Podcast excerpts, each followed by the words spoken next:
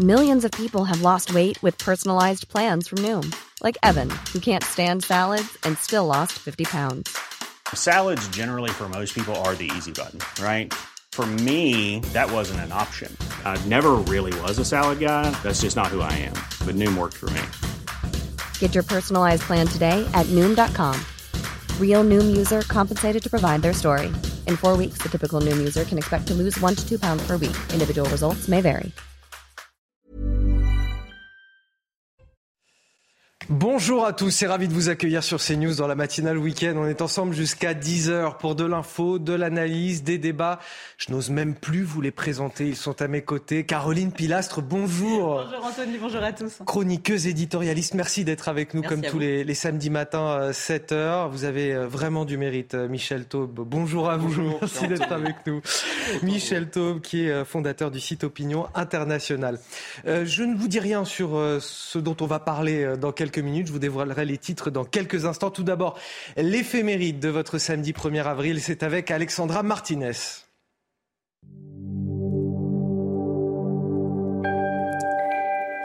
Chers amis, bonjour.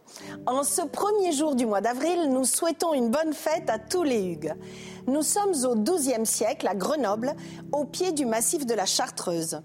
Hugues est l'évêque de cette ville, mais c'est une charge qu'il aurait bien aimé éviter, car il est bien plus attiré par la prière et la vie monastique. À cinq reprises, auprès de cinq papes différents, il présente sa démission. Tous les arguments sont bons. Il se dit trop vieux, malade, incompétent. Il dit aussi qu'il n'est pas suffisamment vertueux, mais rien à faire. Dans leur sagesse, les papes savent qu'ils ont affaire à un homme exceptionnel, à un pasteur incomparable. Le pape Honorius II lui dit même Je vous préfère vieux et malade pour le bien de votre peuple à tout autre qui serait plus jeune et en bonne santé. Alors Hugues obéit. On le voit intervenir avec fermeté et intelligence lors de deux conciles. Et surtout, il se consacre aux pauvres. On doit même le raisonner pour qu'il renonce à vendre tous ses biens pour eux. À 80 ans, après 52 années d'épiscopat, le 1er avril 1132, il s'éteint en demandant pardon aux infirmiers de leur avoir été à charge. Et voici le dicton du jour. Pluie de Saint-Hugues à Sainte-Sophie, remplit grange et fournil. C'est tout pour aujourd'hui. À demain, chers amis. Ciao De retour sur le plateau de, CNews, la tempête Matisse est partie, mais la météo reste très agitée en France. On voit ça tout de suite avec vous, Karine Durand. La météo avec Groupe Verlaine. Installateur de panneaux solaires Thomson, garantie 25 ans. Groupe Verlaine, connectons nos énergies. Et oui, le vent est moins violent, les pluies sont moins fortes, mais attention, on a encore quand même des précipitations abondantes en direction des Hauts-de-France, sur la Somme, le Pas-de-Calais. On peut même avoir quelques inondations, quelques ruissellements de ce côté-là. Et partout ailleurs, des averses disséminées sur tout le territoire, avec toujours du vent quand même fort et soutenu euh, sur la Bretagne et de la Tramontane et du Mistral qui se renforcent en Méditerranée. La Méditerranée qui reste tout de même au sec. En ce qui concerne l'après-midi, à nouveau, un temps marqué par des absolument partout, de fortes averses orageuses, parfois du grésil, de fortes rafales de vent. Au passage des orages, quelques chutes de neige encore possibles à partir de 1200 mètres sur les reliefs de l'Est, sur le massif central, les Alpes, 1500 mètres sur les Pyrénées et toujours du vent avec un temps calme et sec en Méditerranée. Les précipitations continuent sur la région Grand Est, les frontières de l'Est, mais elles s'affaiblissent quand même. D'heure en heure, il y a davantage de soleil. Les températures ce matin sont encore assez douces hein, partout. 10 à Paris, euh, par exemple, un peu plus de fraîcheur euh, du côté euh, de, de Rodez, 5 degrés et 8 degrés à Brest. Au cours de l'après-midi, on retrouve des valeurs encore un petit peu au-dessus des moyennes de saison, mais elles commencent à baisser, à rejoindre les moyennes de saison car le vent tourne au nord-ouest, 14 à Paris, 11 à Lille par exemple et 11 également à Strasbourg. Vous avez regardé la météo avec Groupe Verlaine. Isolation thermique par l'extérieur avec aide de l'État. Groupe Verlaine, connectons nos énergies. Et voici donc les titres de votre journal de 7 heures. À la une, les petits pêcheurs français vent debout face aux réglementations européennes. Ils mènent en ce moment une opération filière morte pour protester contre l'interdiction de la pêche de fond d'ici 2030. Un désastre économique pour eux et des consommateurs qui risquent aussi de ne plus avoir de poissons frais dans leurs assiettes. Bruxelles, symbole d'une Europe loin des peuples, c'est la question que je poserai à mes invités dans un instant. Elle est le nouveau visage de la CGT. Sophie Binet, la première femme à être élue à, la tête du syndicat en pleine mobilisation contre la réforme des retraites. Elle sera plongée dans le grand bain dès mercredi avec une réunion de l'intersyndicale à, Matignon avant la grande journée de mobilisation ce jeudi. Qui est-elle? Son élection peut-elle avoir un impact aussi sur le conflit social? Notre décryptage à suivre. Fini les cafetières ou les grippins. Dans les loteries, les Français veulent désormais gagner des bons d'achat, des bons d'achat pour l'alimentation ou pour les biens de première nécessité, conséquence de l'inflation qui frappe nos porte-monnaies. Vous allez le voir, ces loteries remportent un succès considérable. Le reportage à la fin de cette édition. Mais on commence tout d'abord avec euh, la colère des petits pêcheurs français. Depuis jeudi, ils mènent une opération filière morte pour protester contre les réglementations européennes. Sous la pression des ONG environnementales, Bruxelles veut fermer euh, certaines zones de pêche dans l'Atlantique et interdire la pêche de fond d'ici 2030. Euh, des pêcheurs déjà éprouvés par l'inflation du prix du gazole, par le Brexit. C'est une catastrophe économique pour eux et dans notre assiette, ça pourrait aussi signer la fin du poisson frais du jour. Direction le Croisic, en Loire-Atlantique, un reportage de Michael Chailloux et Jean-Michel Decaze. Du jamais vu depuis 30 ans au Croisic. Tous les métiers de la pêche étaient réunis dans une marche funèbre. Les futurs règlements européens vont interdire les chaluts ou les dragues dans certaines aires marines naturelles. Les petits bateaux seront donc les plus impactés. La bande côtière des 12 000, c'est des petits bateaux de moins de 12 mètres en général.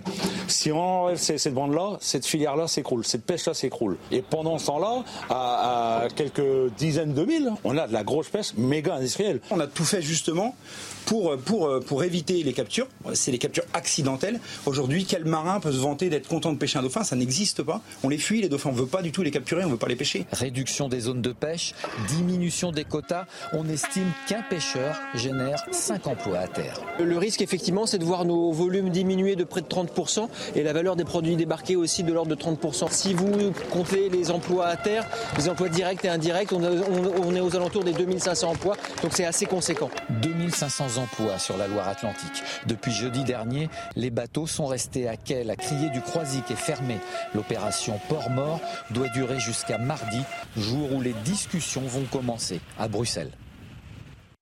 Alors oui, parce que tous ces petits bateaux de pêche de moins de 12 mètres, comme nous disait ce, pêcheur, ce sont ceux bah, qui alimentent euh, la criée du coin, le marché local. Ça veut dire que bah, demain, il n'y aura plus que la pêche industrielle, que du poisson importé, qui n'est pas euh, complètement frais, en tout cas qui est pêché il y a déjà quelques jours. Absolument, c'est des économies locales, c'est des traditions locales qui sont en train d'être, qui sont menacées, qui sont menacées de mort, d'où la réaction de toute la filière pêche. Parce que non seulement les marins pêcheurs ont fait grève pendant, pendant une journée, mais ça s'est retrouvé jusque sur les étals des marchés parisiens, à Strasbourg, dans toute la France, où vous avez les, les, marchands de poissons qui, en solidarité, ont fait grève. Moi, je saluerai euh, mon poissonnier près de chez moi, Fabien, qui a fait grève hier matin sur son marché, et ils sont comme ça des milliers dans toute la France. Il y a véritablement une menace sur l'ensemble de la pêche française, d'où cette réaction extrêmement vive, et aussi euh, une forme de, comment dire, de refus d'accepter un diktat de Bruxelles. D'ailleurs, même le secrétaire d'État à la mer a, annoncé très clairement hier qu'il ne, euh, ne suivrait pas la proposition Alors, de la Oui, c'est fou, parce que justement, on voit bien que le secrétaire d'État lui-même est contre ces mesures, euh, défend la pêche française. Est-ce qu'il en a les moyens face à Bruxelles?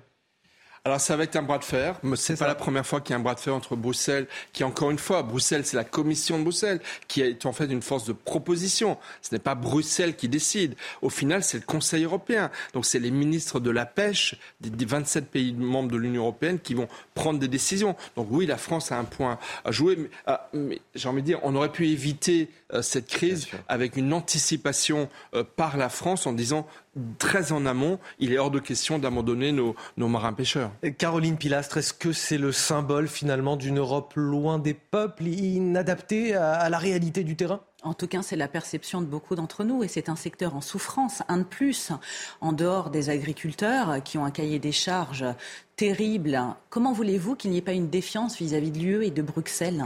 Ces personnes veulent des résultats concret, maintenant, pérennisé. Ils ont besoin de vivre.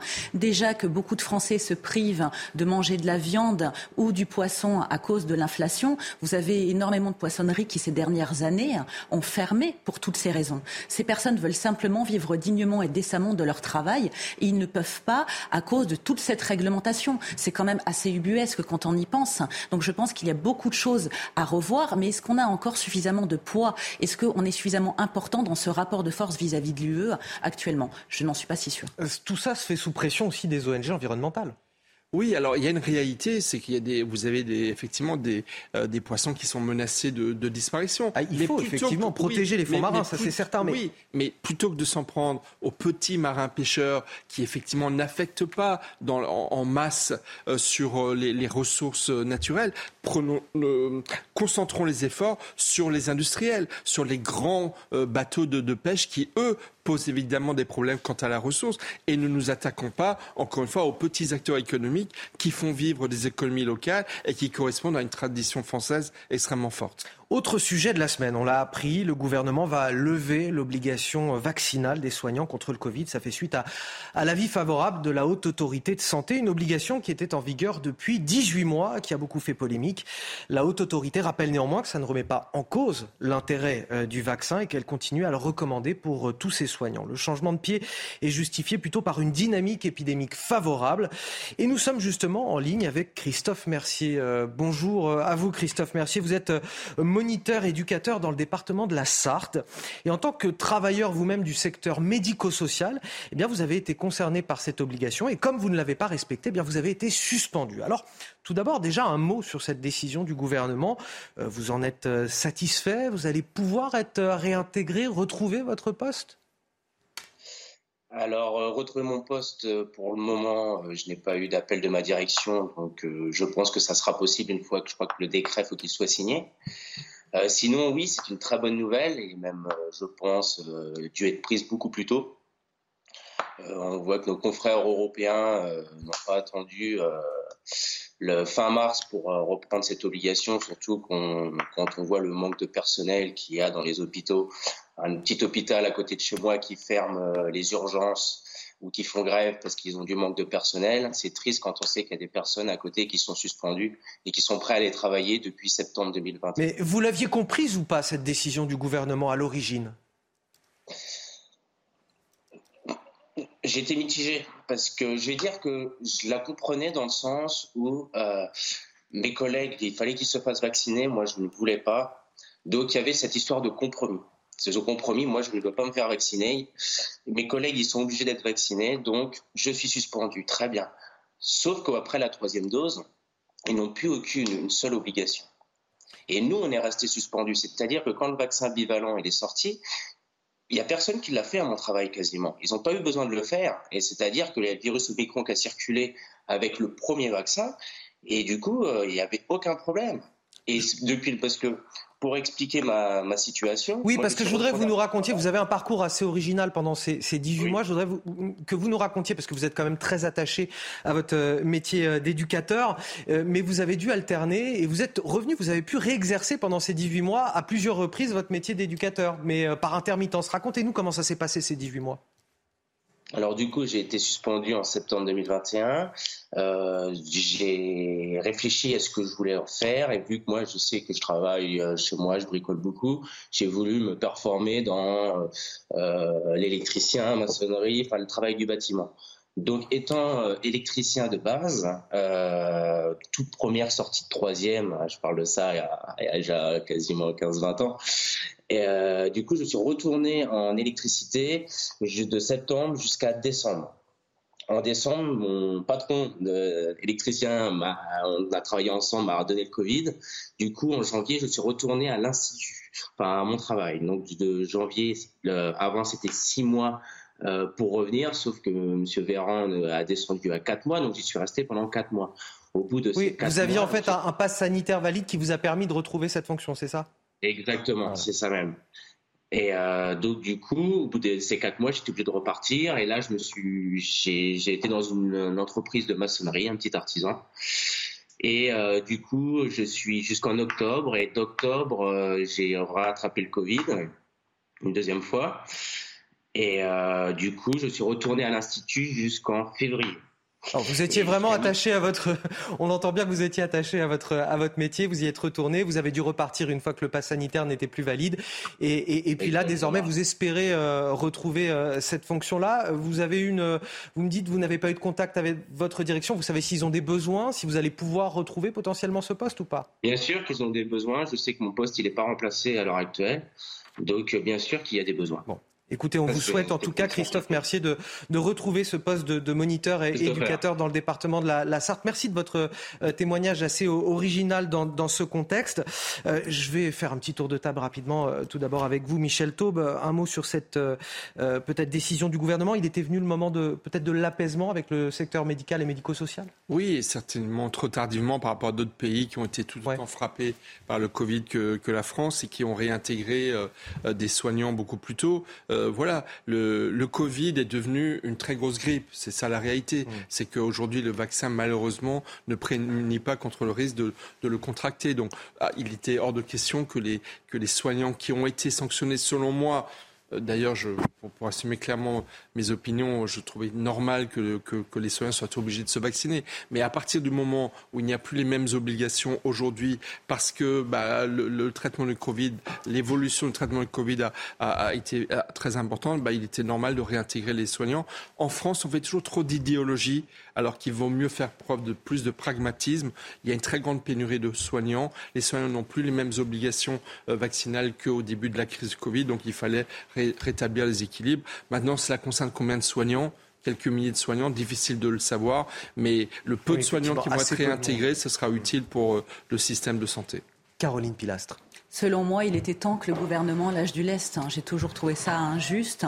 J'entends les familles de victimes de la Covid durant la grosse période qui voulaient absolument, qui exigeaient que ces soignants soient vaccinés. Mais j'entends aussi les désiderata de ces soignants et la crainte qu'ils avaient vis-à-vis de ce vaccin. Tout s'entend humainement parlant. On se dit que le gouvernement, effectivement, a fait preuve d'une idéologie d'un dogmatisme sur cette question, puisque beaucoup de pays européens, beaucoup d'alliés ont décidé hein, de réintégrer ces soignants précédemment. Et à une période où on n'arrête pas de nous rebattre les oreilles avec la pénurie de soignants, quelques milliers, hein, c'est toujours ça, vu le contexte gravissime dans lequel nous sommes au niveau médical. Donc je suis très contente de cette euh, situation, de cette cette mesure enfin prise, mais on aurait pu la prendre bien plus tôt.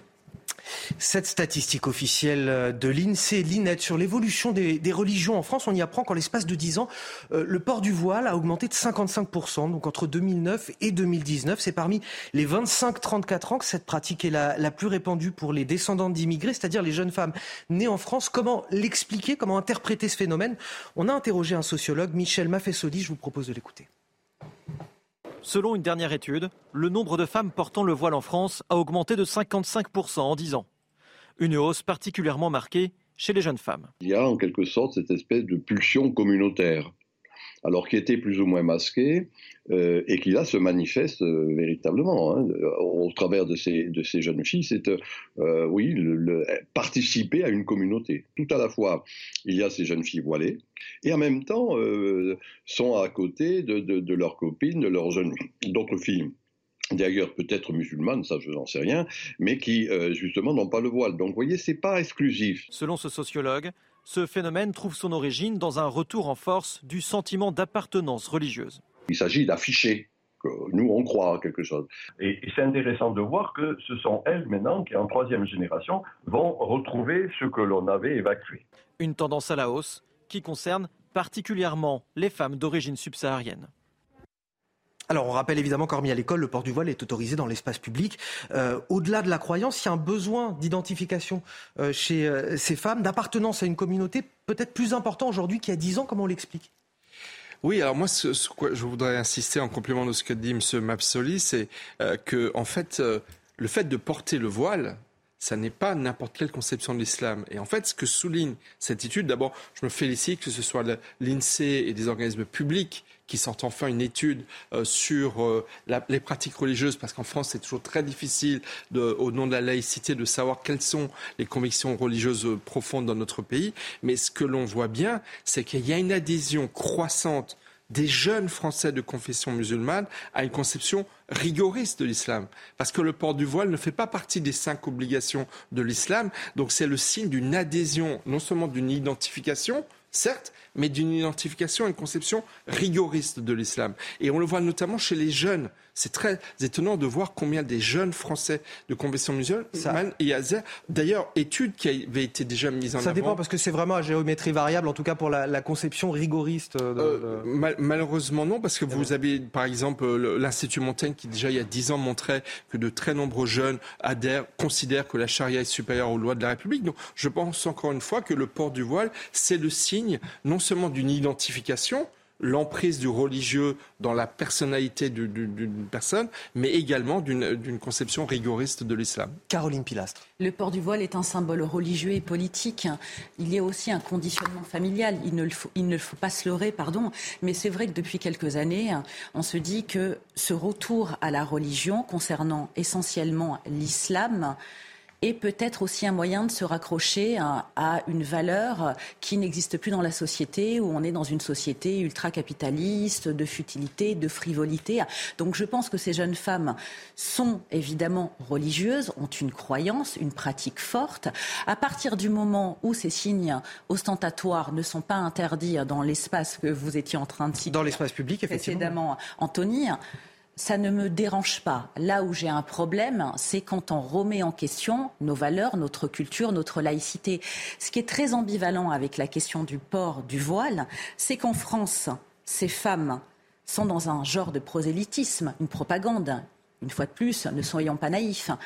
À côté de ça, vous avez les Iraniennes et les Afghanes qui font tout pour le retirer et avoir une émancipation féminine, féministe. Donc on peut se dire que ce deux poids, deux mesures, si il n'amène pas plus de prosélytisme, n'est pour moi pas plus important que ça. À partir du moment où il y a une vraie propagande, voilà, faut, faut par des associations aussi, là, il faut se poser des questions et être très ferme en termes de loi. 7h16 sur CNews et c'est l'heure du rappel de l'actualité. C'est avec vous, Somaya Labidi. Euh, ce samedi 1er avril sonne la fin de la trêve hivernale. Après cinq mois de suspension, les procédures d'expulsion de locataires qui ont des arriérés de loyer vont reprendre, euh, tout comme les coupures de gaz et d'électricité en cas de factures impayées. Le nord de l'Espagne défiguré par des incendies criminels, la région des Asturies et celle de Cantabrie ont euh, particulièrement été touchées. Un pic de 160 départs de feu simultanés y a été enregistré. Des feux attisés par des vents violents. Euh, plusieurs centaines de personnes ont dû être évacuées et de nombreuses routes ont été euh, fermées. Et puis les qualifications du Grand Prix d'Australie ont débuté à 7 heures hors française. Le néerlandais Max Verstappen a réalisé le meilleur temps lors de la troisième et dernière séance d'essai libre. Euh, le double champion du monde en titre a devancé l'espagnol Fernando Alonso. Quant au français Esteban Ocon, il a créé la surprise en raflant la troisième place. Elle est la première femme à la tête de la CGT depuis 1895. Sophie Binet a été élue pour succéder à l'emblématique Philippe Martinez. Elle aura la lourde tâche de rassembler un syndicat en crise et en pleine bataille sur la réforme des retraites. Mais qui est donc Sophie Binet? En quoi son élection peut-elle avoir un, impact sur la mobilisation contre la réforme des retraites? Son portrait avec Mathilde Ibanez. Avant même d'être annoncée nouvelle secrétaire générale de la CGT, Sophie Binet met déjà les pieds dans le plat.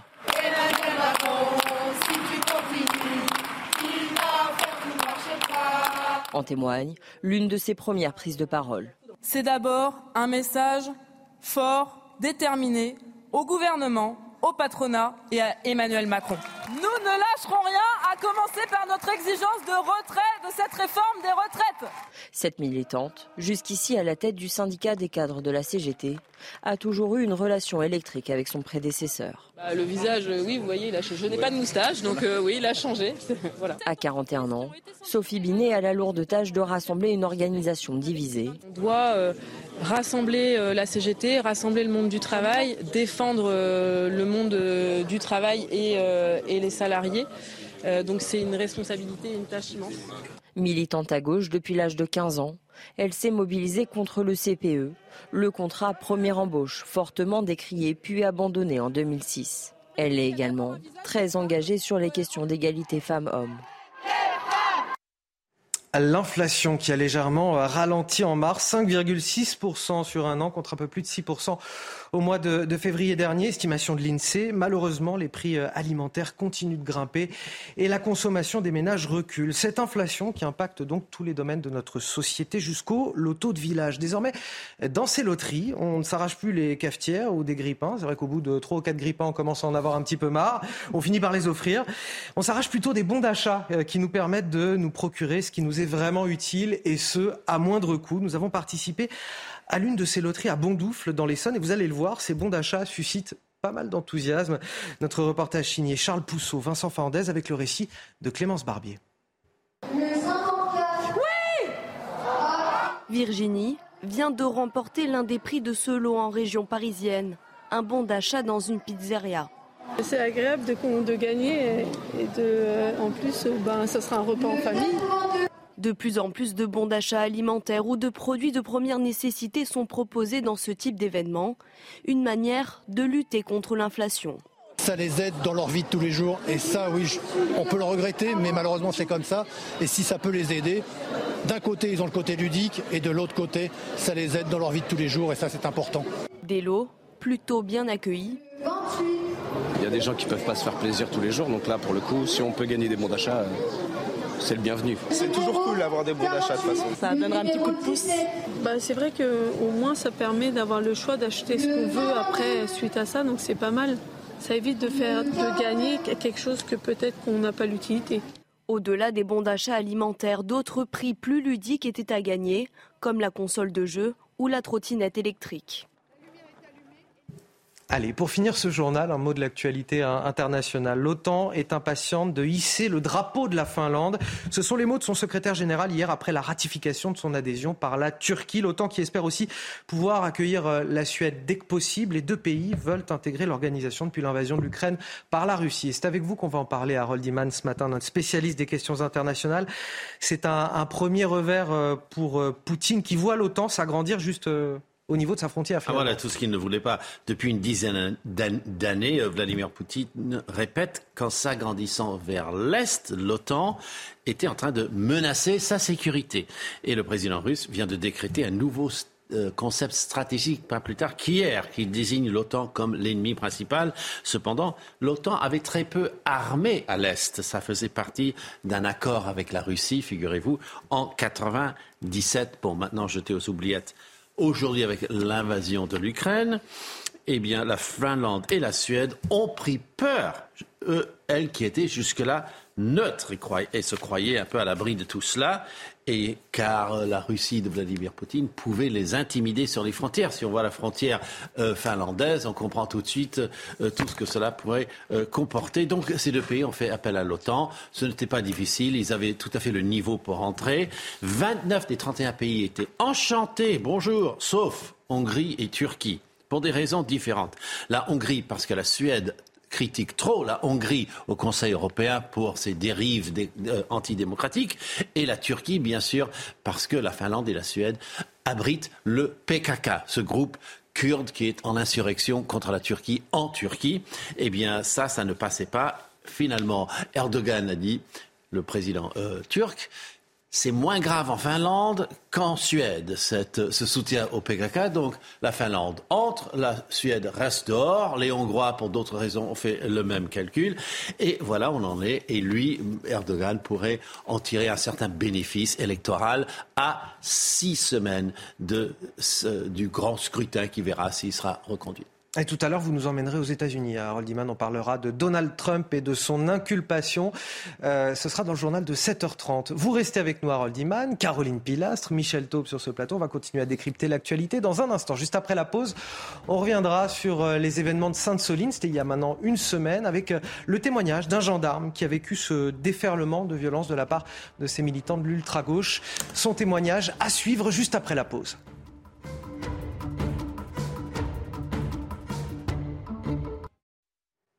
À tout pile 7h30 de retour dans la matinale week-end. On est ravis de vous accueillir si vous venez tout juste de vous réveiller. Je suis toujours avec euh, Michel Taupe, fondateur du site Opinion International, Caroline Pilastre, chroniqueuse, éditorialiste. Merci euh, à tous les deux d'être avec nous. Voici les titres de votre journal de 7h30. Une semaine après le déferlement de violence à Sainte-Soline, le témoignage d'un gendarme qui était sur place. C'est vrai que leur voix n'a pas été très entendue cette semaine. Et pourtant, il y a eu de nombreux blessés dans leur rang. Le lieutenant Martin dirigé une équipe d'une vingtaine de personnes. Il nous raconte le choc des forces de l'ordre face à des militants d'ultra-gauche lourdement équipés pour combattre.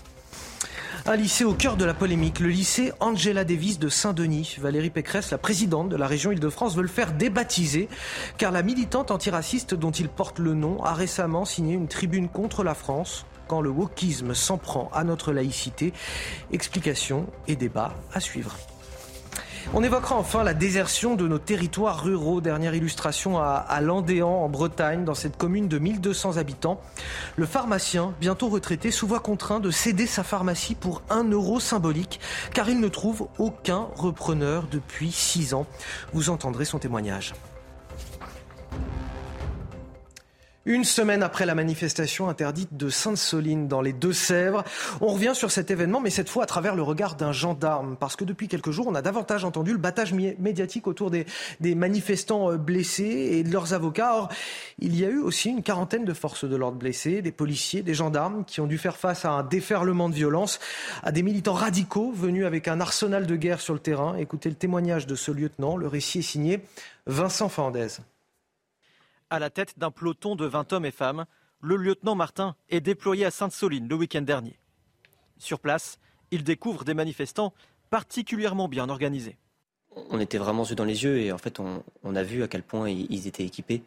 Euh, ils avaient tout, du matériel défensif, des boucliers, des bâches, des casques, des masques à gaz et du matériel offensif avec euh, des clous dans les boucliers, des barres de métal, des frondes, des cocktails Molotov euh, en quantité phénoménale des, chandelles romaines, des artifices, des mortiers.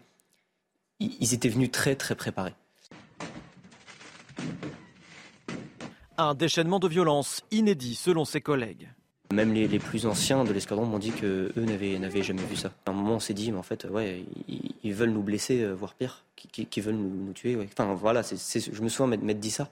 En témoigne cette photo d'une partie de son masque à gaz, partiellement détruit. C'est un pavé, euh, enfin plusieurs pavés que je me suis pris donc sur le, au niveau, au niveau de la tête. Et en fait, ça a explosé mon masque à gaz, donc j'arrivais plus à respirer après. Parce qu'en fait, toute la lacrymogène revenait vers nous avec le vent qui nous était défavorable.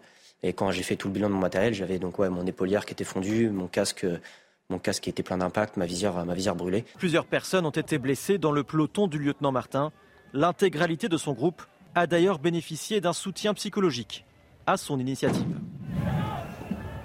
Caroline Pilastre, est-ce que vous n'avez pas eu le sentiment cette semaine qu'il y a eu quelque part une inversion des valeurs, comme le dit Olivier Dussopt, le ministre du Travail? On a tenté de mettre un signe égal entre euh, des militants d'ultra-gauche euh, venus en, découdre, faire la guerre, et des forces de l'ordre venues les en empêcher Effectivement, j'ai également cette même sensation, même si vous me connaissez, j'aime la nuance. J'estime qu'à partir du moment où on fait preuve de violence, quelle que soit la cause que l'on défend, c'est injustifiable. On n'est plus audible. On n'est plus audible. Non, c'est contre-productif totalement. Évidemment vous avez des gens qui sont venus hein, pour manifester pacifiquement contre ces bassines. Ça peut s'entendre parfaitement.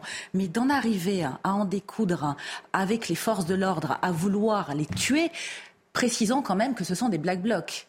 Les mêmes black blocs que l'on trouve dans nos manifestations pacifiques la majorité du temps, qui sont extrêmement bien organisés, qui veulent uniquement faire plier la démocratie, mettre le chaos, faire la révolution. Ce sont des anarchistes, on le répétera suffisamment, jamais assez. Mais où est-ce qu'on veut en venir en fait? De part et d'autre, à des morts, il y a eu des blessés graves au niveau de deux de ces activistes qui ne méritaient certainement pas ce qui leur est arrivé. Parce qu'une fois de plus, je ne justifie pas la violence, quel que soit le côté où on se trouve.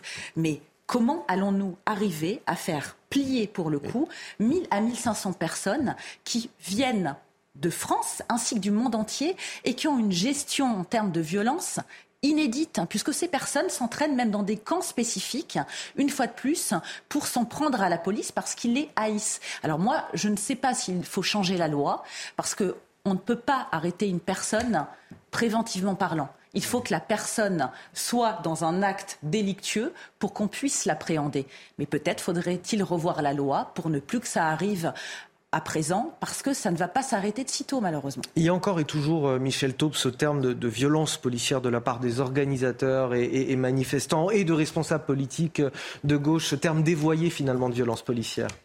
Oui, enfin, jusqu'à nouvel ordre, le monopole de la violence légitime appartient à l'État et ses représentants qui sont la police. Ce que ce témoignage montre bien, c'est que on a vécu à Sainte-Soline comme dans certaines manifestations, les, les, dernières à, Paris, euh, des véritables scènes de guerre civile véritablement des personnes organisées qui, par préméditation, qui entraînées, qui, qui armées, ont voulu s'en prendre à la police et à travers la police à l'État, à l'ordre public et, au système euh, qu'ils rejettent. Donc il faut tenir compte de ce contexte et je pense qu'on n'en a effectivement pas suffisamment tenu compte ces derniers jours pour comprendre pourquoi la police a été euh, si obligée euh, d'interpeller beaucoup de personnes. Lorsque l'on voit les décisions de justice qui s'en suivent et qui choquent beaucoup de Français, c'est une réalité. C'est qu'il y a des interpellations il y a très peu de condamnations pénales derrière, c'est parce qu'effectivement, on ne tient pas suffisamment compte de ce contexte d'hyper-violence.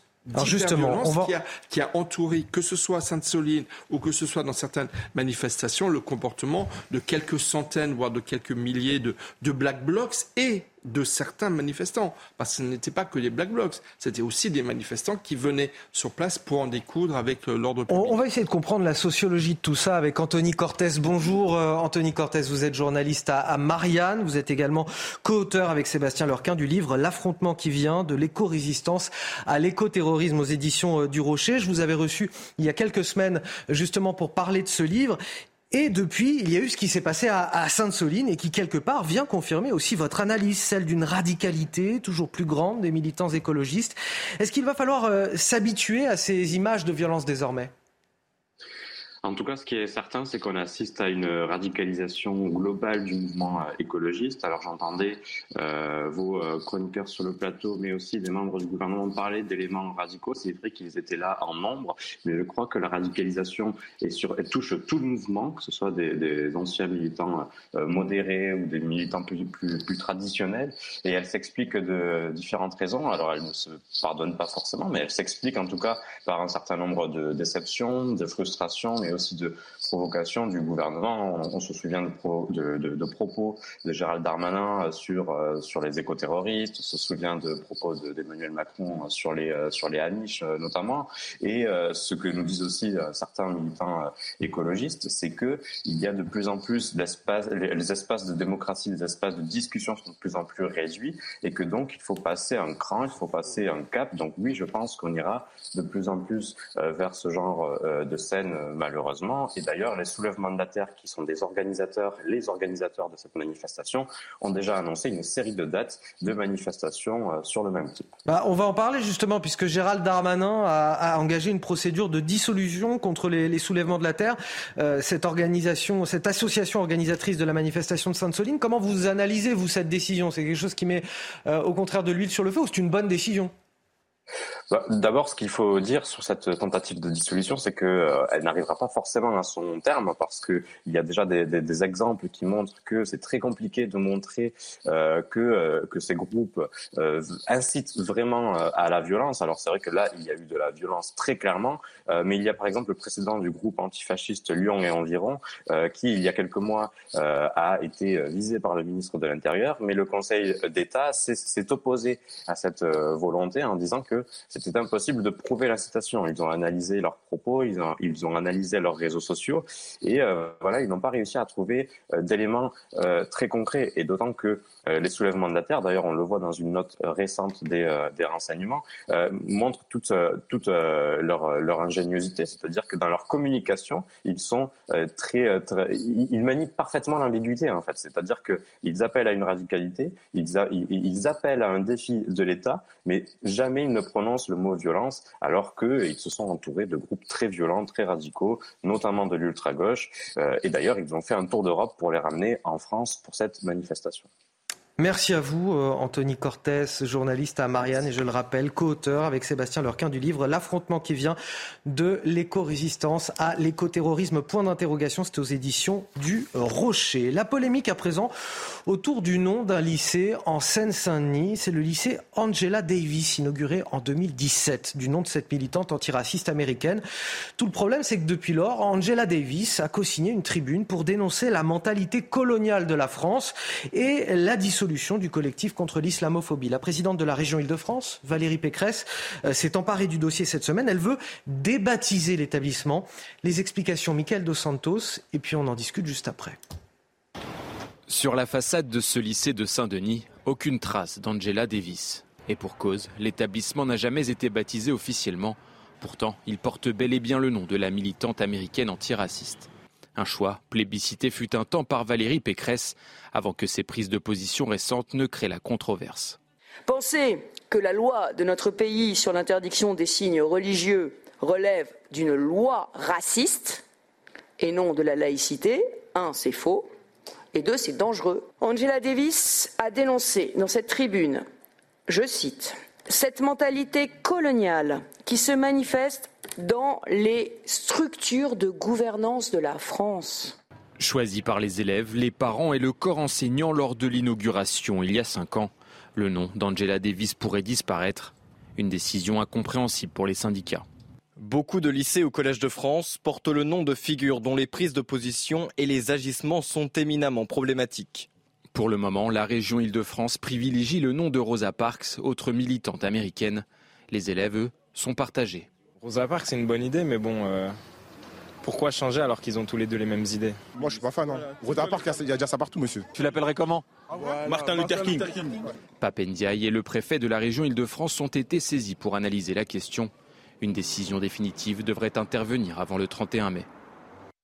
Alors Michel Taub, pendant ce reportage, vous me disiez que justement vous aviez bien connu Angela Davis. Absolument, puisqu'elle a participé en 2001 au premier congrès mondial contre la peine de mort que j'avais organisé à Strasbourg. Donc elle était venue, cette militante américaine, cette écrivaine, parce qu'elle est écrivain au, départ euh, américain, était venue en France. Et à l'époque, elle avait beaucoup apprécié venir en France et saluer les valeurs humanistes et universelles de notre pays. Et c'est vrai qu'Angela Davis, et moi je suis tout à fait d'accord avec Valérie Pécresse, Angela Davis, elle incarne en fait cette figure américaine devenue complètement wokiste qui a qui a en fait calé sur un discours universaliste, un discours devenu totalement sectaire, anticolonialiste, anti-français, anti-universaliste. Et c'est vrai que finalement, euh, Valérie Pécresse met le doigt sur le fait que la gauche française parce qu'Angela Davis est une star dans, la gauche française et dans les milieux euh, de défense des, droits de l'homme.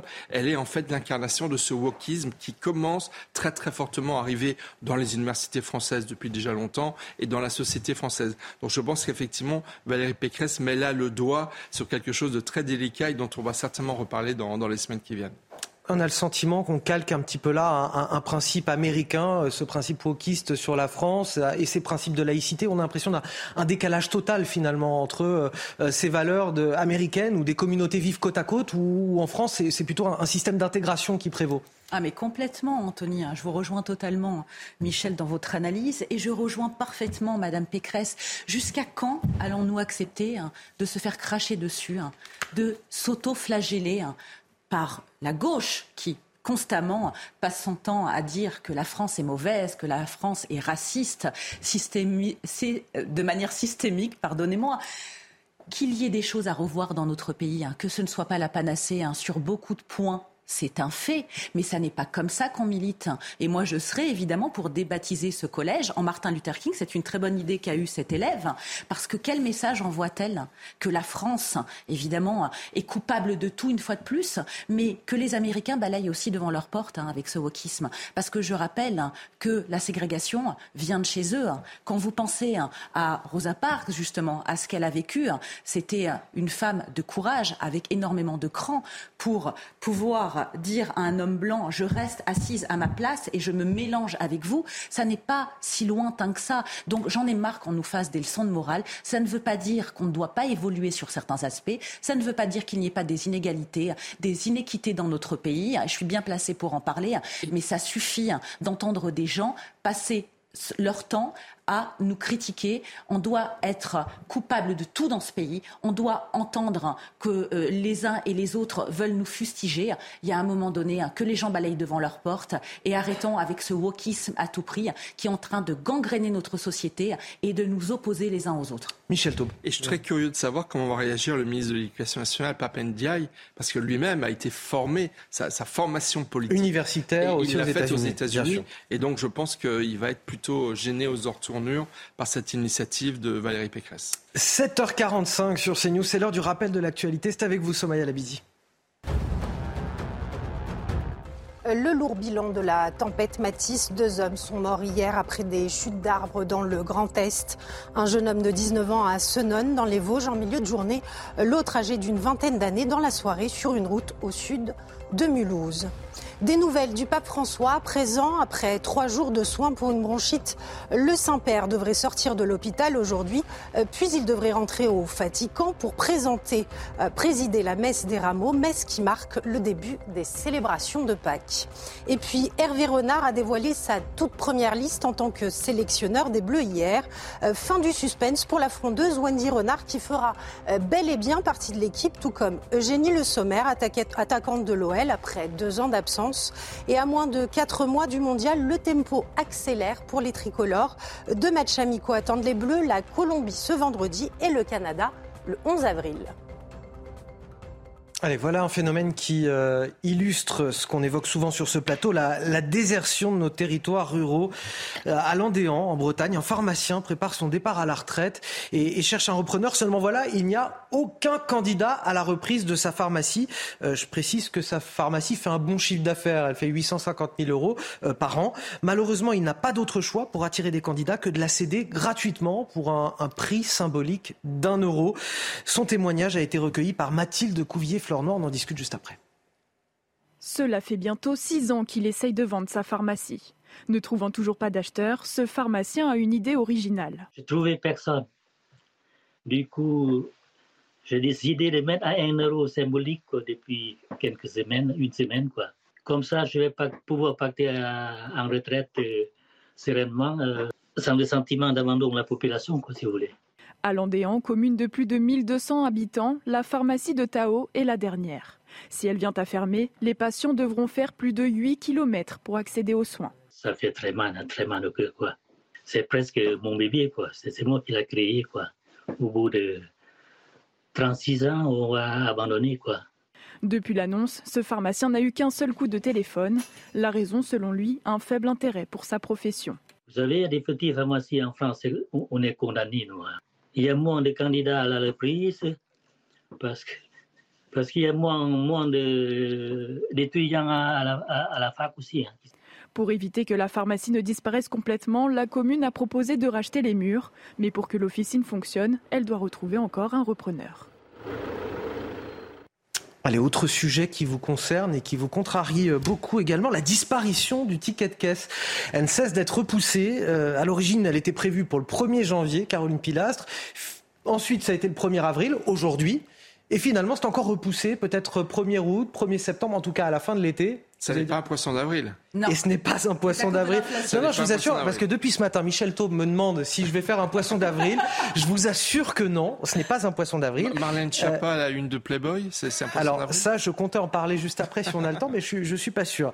Euh, finalement, ça ne se fera pas avant euh, la fin de l'été. Il faut dire que ce ticket de caisse est un repère pour beaucoup de Français, et surtout en, en ce moment, en période d'inflation. On est allé vous interroger, interroger les commerçants également, et très clairement, vous n'êtes pas prêt de le lâcher comme ça, ce ticket de caisse. Reportage, Mathilde Ibanez.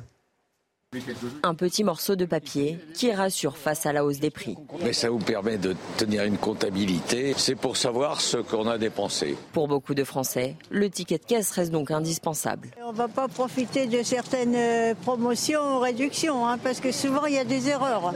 Je regarde parce que finalement je paye beaucoup par carte bancaire et je vérifie. Quand je fais les courses pour les autres, il faudra que je demande le ticket, parce que je dois faire la note de chacune. Un ticket de caisse remplacé par un mail ou encore un SMS une méthode compliquée à mettre en place pour ce poissonnier. 70% de la clientèle d'ici, c'est des personnes âgées. Déjà, ils viennent sans téléphone. Ou soit ils viennent des téléphones, euh, des vieilles téléphones euh, avec des touches, il n'y a même pas d'internet. Alors j'ai eu le proposer, madame, donnez-moi votre adresse email, ça va être compliqué. Chez ce primeur, même dilemme, le petit morceau de papier reste donc incontournable. C'est important le papier dans le commerce. Même la comptabilité, nous on le fait en deux, sur le papier et sur l'ordinateur. Pour certains clients, le ticket de caisse n'est pas important, mais ils le garderont en souvenir. Je vais les garder. Hein. Ah oui, en, ah oui, en collector. ah bah c'est collector, attention. Hein. dernière image que je voulais vous montrer ce matin, et puisque vous l'évoquiez, Michel Taube, Marlène Schiappa en une du magazine Playboy. Euh, pour être très honnête avec vous, quand j'ai appris cette nouvelle, pour ceux qui se réveillent, ce n'est toujours pas une blague du 1er avril. J'ai cru à une blague hier quand j'ai appris cette euh, nouvelle. J'en étais persuadé. Non, non, vraiment, j'en étais persuadé. Euh, après vérification, c'est très sérieux. Je précise qu'elle pose en une habillée d'une robe blanche, qu'elle donne à l'intérieur du magazine une longue interview de 12 pages sur la liberté des femmes, les droits LGBT, la politique, la littérature, à peu près tous les combats euh, qu'elle mène. Euh, son cabinet nous précise qu'elle a toujours assumé de parler à tout le monde et d'avoir une communication disruptive. Voilà pour les éléments de langage de son cabinet. Mais je voulais quand même vous poser la question, une réaction. Euh, le choix de ce magazine, le timing politique aussi. Marlène Schiappa, j'ai le sentiment que c'est parfois un petit peu la soliste du gouvernement. Ça grince déjà des dents au sein du gouvernement. Certains nous disent non mais peu importe la tenue, c'est lunaire finalement. Ah mais c'est bien de vouloir parler à tout le monde. Mais je croyais aussi que c'était une blague du Gorafi. Hein. Après M. Macron, hein, qui a fait une interview récemment dans Piv Gadget, Marlène Schiappa dans Playboy. Alors certes, vous le rappeliez, Anthony, elle ne sera pas nue, elle portera une robe blanche. Mais il n'y a pas autre support médiatique, un autre contenu intellectuel que le Playboy pour parler de la cause féministe, de l'égalité homme-femme, du sexisme, de la misogynie, des problèmes de parité. Je pense que c'est un bon coup de com, de buzz pour elle et pour Playboy. C'est un coup, un coup de buzz pour elle et pour Playboy, mais pour le gouvernement et pour la majorité, est-ce que c'est pas un peu compliqué de faire ça en ce certes, elle donne 12 pages d'interview, donc j'imagine qu'elle se répand sur ses convictions politiques. Bon, elle est quand même ministre de l'économie sociale et solidaire je pense que pour la cause euh, très importante de son ministère, je pense que cette interview n'est pas très utile. Après, elle est une femme libre. Elle affirme, sa liberté. Je pense que ça va beaucoup gêner les Sandrine Rousseau et autres ultra-féministes qui trouveront ça euh, complètement décalé par rapport aux nouvelles modes, j'ai envie de dire, du féminisme. Donc, allez, j'ai envie de dire, euh, ça n'est pas un poisson d'avril, c'est Marlène Schiappa, elle est comme elle est. Je pense que ça donne un peu une idée de vers où elle va pouvoir aller après la politique si elle décide d'avoir une autre vie comme actrice peut-être ou comme top modèle pour, pour certains. Voilà, c'est une femme libre et moi je tiens à saluer cette liberté. Allez, pour finir, on part aux États-Unis avec vous, Harold Iman. Euh, je vous en parlais tout à l'heure pour parler de l'inculpation de Donald Trump. Une étape euh, nécessaire pour les uns, une chasse aux sorcières pour les autres. En tout cas, cette inculpation met à, nu des, plaies béantes dans le pays, une fracture béante. Euh, Harold, on va peut-être rappeler déjà pourquoi il est inculpé. Quelles vont être les suites de ce dossier dans les prochains jours? Alors, euh, dans les prochains jours, euh, c'est mardi qu'il devra euh, comparaître à New York. Il devra quitter de lui-même la Floride. Il ne sera pas accompagné par les US Marshals comme dans les séries. et il sera éventuellement arrêté techniquement, théoriquement, pendant quelques minutes. Il ne sera pas menotté. il fera sa déposition. Peut-être qu'il y aura une caution. Et il partira. Donc, quel est le problème? Pourquoi maintenant cela surgit? Parce que lorsqu'il était président, euh, on ne pouvait pas le poursuivre pour des crimes autres que aux trahison et autres. Il a, été, il a eu son impeachment, mais tout, tout le bagage qui existait avant qu'il entre à la Maison Blanche en 2017 euh, euh, a été suspendu. Donc maintenant, ça a repris son cours, mené par un procureur élu, ils sont élus à New York, qui était extrêmement partisan et volontaire. Donc Maintenant, l'accusation principale, c'est que Donald Trump a, voilà le procureur en question, hein, Alvin Bragg, et c'est que Donald Trump a donné 120 000 dollars à une actrice de pornographie avec laquelle il avait eu une, une liaison pour qu'elle n'en parle pas. Sauf qu'il a utilisé de l'argent de sa campagne électorale. Ça nous rappelle quelque chose en France, ce genre de choses. Et donc ça, c'était criminel et c'est pour ça qu'on euh, le poursuit. Donc pour ses partisans et pour lui-même, c'est une chasse aux sorcières. Euh, cela n'aurait jamais dû arriver à ce niveau. Et ce qui est surprenant, c'est que même les républicains qui ont commencé à se démarquer de Trump sont, sont revenus pour le soutenir. Mais n'oublions pas qu'il y a un grand secteur de l'opinion américaine, certainement à New York, qui dit ben, qu'est-ce qu'on a attendu attendu longtemps pour le voir arrêté. Donc voilà, c'est ça la polarisation aux États-Unis. Merci pour ces précisions, Harold Iman. Merci également à vous, Caroline Pilastre, et à vous, Michel Taube. Tout de suite, les sports pour finir ce journal.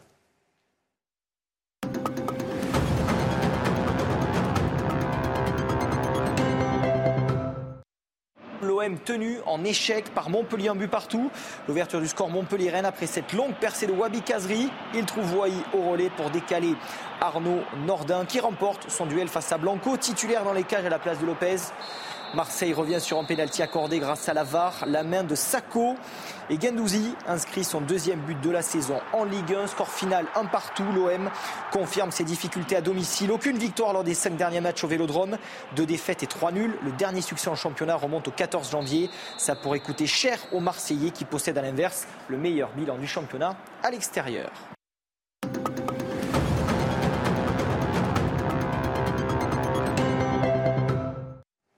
Vous restez avec nous sur CNews dans quelques minutes. La matinale week-end se poursuit à 8h avec un, nouveau journal et à 8h10 face à Bigot sur CNews et sur Europe 1. tout de suite.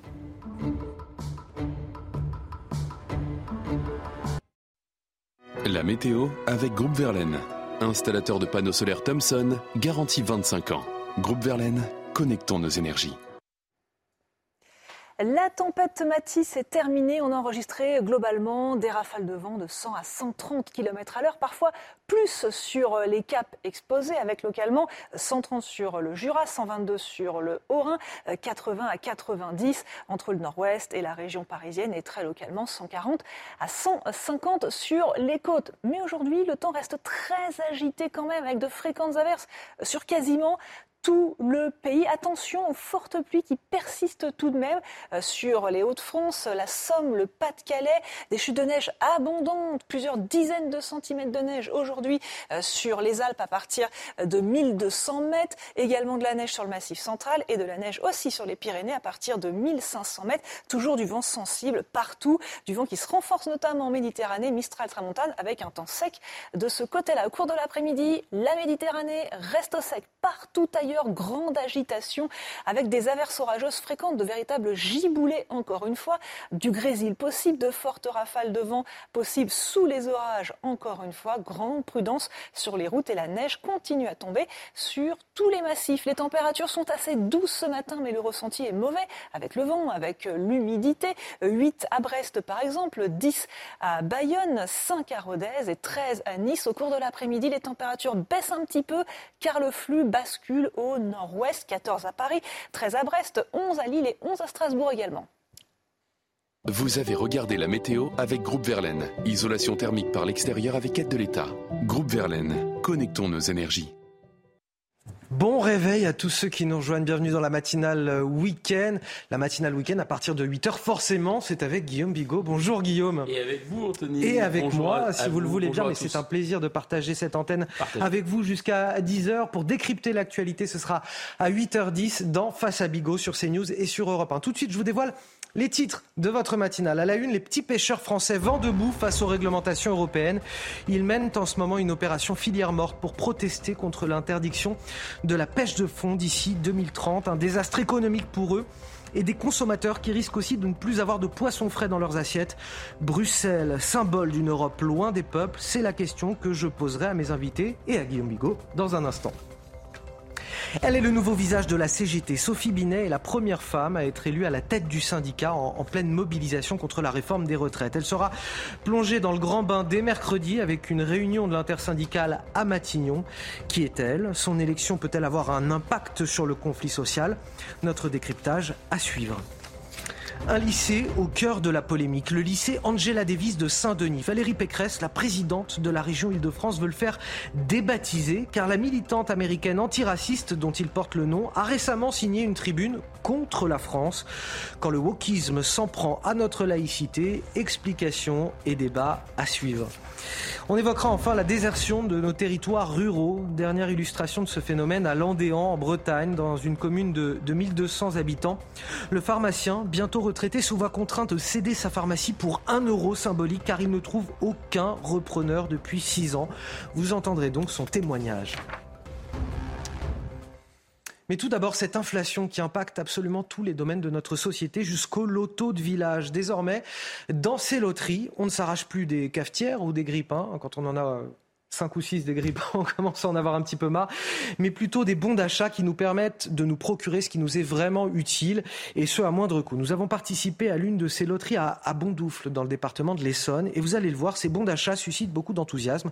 Notre reportage est signé Charles Pousseau, Vincent Farandez, avec le récit de Clémence Barbier. Oui Virginie vient de remporter l'un des prix de ce lot en région parisienne un bon d'achat dans une pizzeria. C'est agréable de, de, gagner et de, euh, en plus, ben, ça sera un repas en famille. De plus en plus de bons d'achat alimentaires ou de produits de première nécessité sont proposés dans ce type d'événement, une manière de lutter contre l'inflation. Ça les aide dans leur vie de tous les jours et ça, oui, on peut le regretter, mais malheureusement c'est comme ça. Et si ça peut les aider, d'un côté ils ont le côté ludique et de l'autre côté, ça les aide dans leur vie de tous les jours et ça c'est important. Des lots plutôt bien accueillis. Il y a des gens qui ne peuvent pas se faire plaisir tous les jours, donc là pour le coup, si on peut gagner des bons d'achat, euh, c'est le bienvenu. C'est toujours cool d'avoir des bons d'achat de toute façon. Ça donnera un petit coup de pouce. Bah, c'est vrai qu'au moins ça permet d'avoir le choix d'acheter ce qu'on veut après suite à ça, donc c'est pas mal. Ça évite de faire de gagner quelque chose que peut-être qu'on n'a pas l'utilité. Au-delà des bons d'achat alimentaires, d'autres prix plus ludiques étaient à gagner, comme la console de jeu ou la trottinette électrique. Allez, restez avec nous dans un instant, juste après la pause, face à Bigot sur CNews et sur Europe 1. A tout de suite.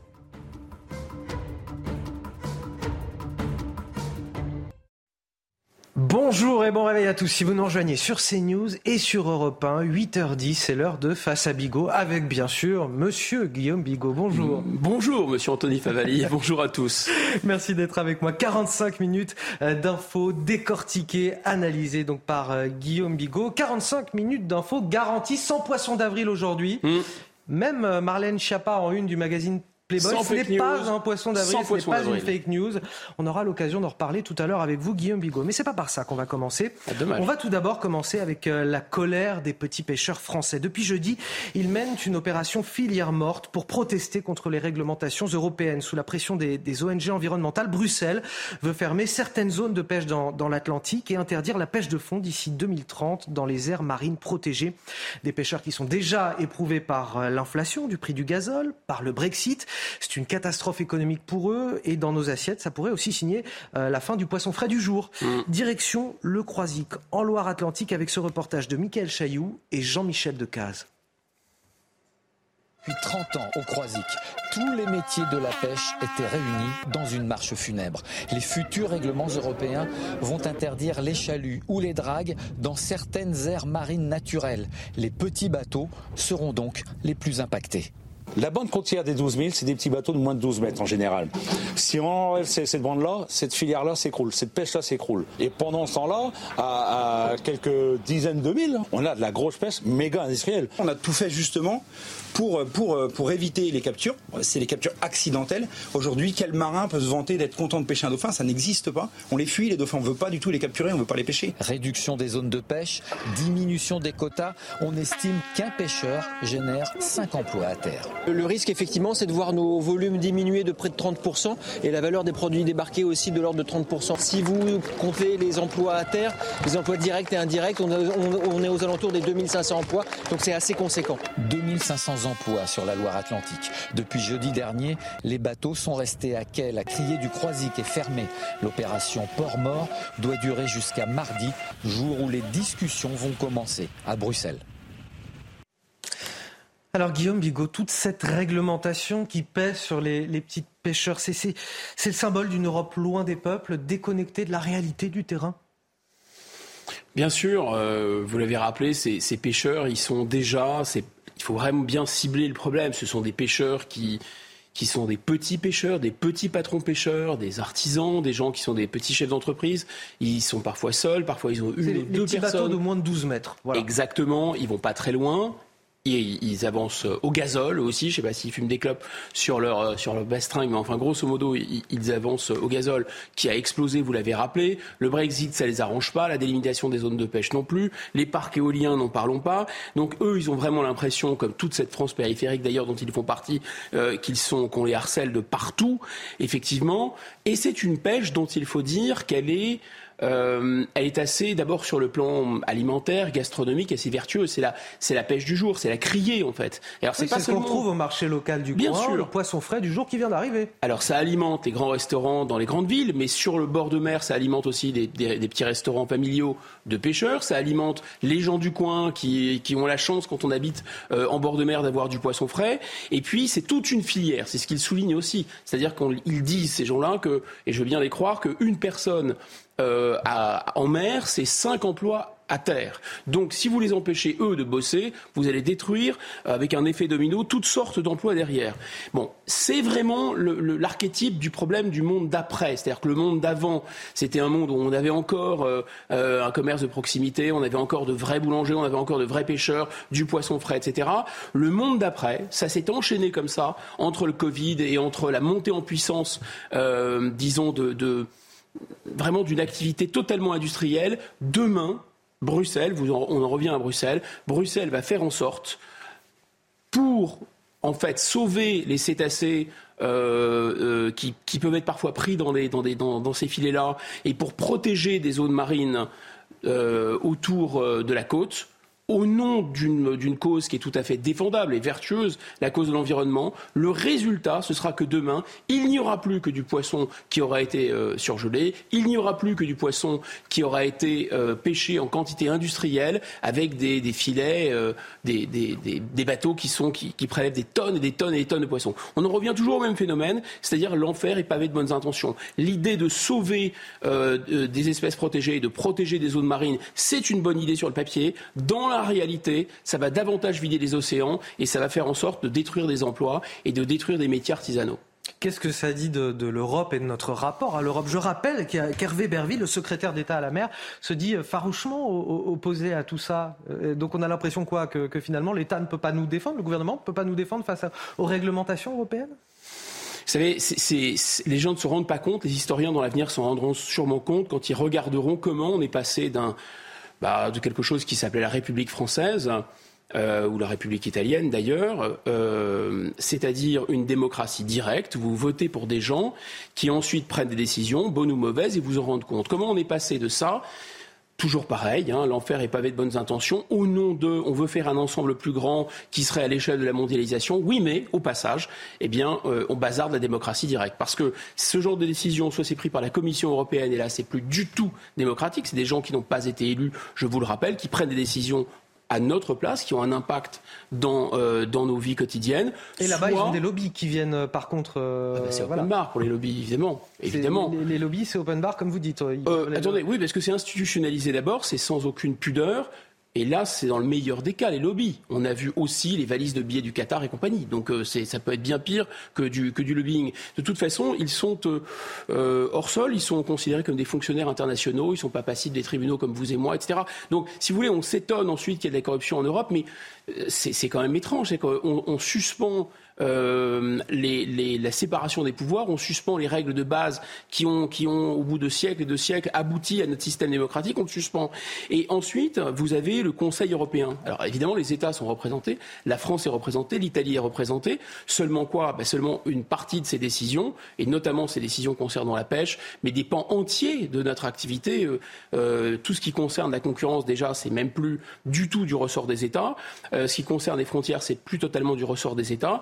Euh, ce genre de choses, ce sont des États qui vont voter, mais les États, la France peut être mise en minorité. Ça veut dire que d'autres pays européens, parce que ce n'est pas leur intérêt, peuvent nous imposer des décisions. Donc vous voyez, on voit bien là, vraiment sur un exemple comme ça, comment la démocratie, elle est détricotée. Et je vous dis, on n'a pas encore assez de recul parce qu'on nous vend l'Europe, c'est formidable, c'est formidable, mais on se rend bien compte, on se rend pas compte que le prix de l'Europe, le prix à payer de l'Europe, c'est la démocratie. Vous n'avez plus de démocratie directe complète en France. Les dirigeants français ont décidé de ne plus euh, être souverains dans tous les domaines. Souverain, ça veut dire euh, de rendre des comptes à leur population. On l'a appris cette semaine, le, gouvernement va lever l'obligation vaccinale euh, des soignants contre le, Covid. Ça fait suite à, l'avis favorable de la Haute Autorité de Santé. Le gouvernement avait décidé de s'y plier. Une obligation qui était en vigueur depuis 18 euh, mois, qui a beaucoup fait polémique.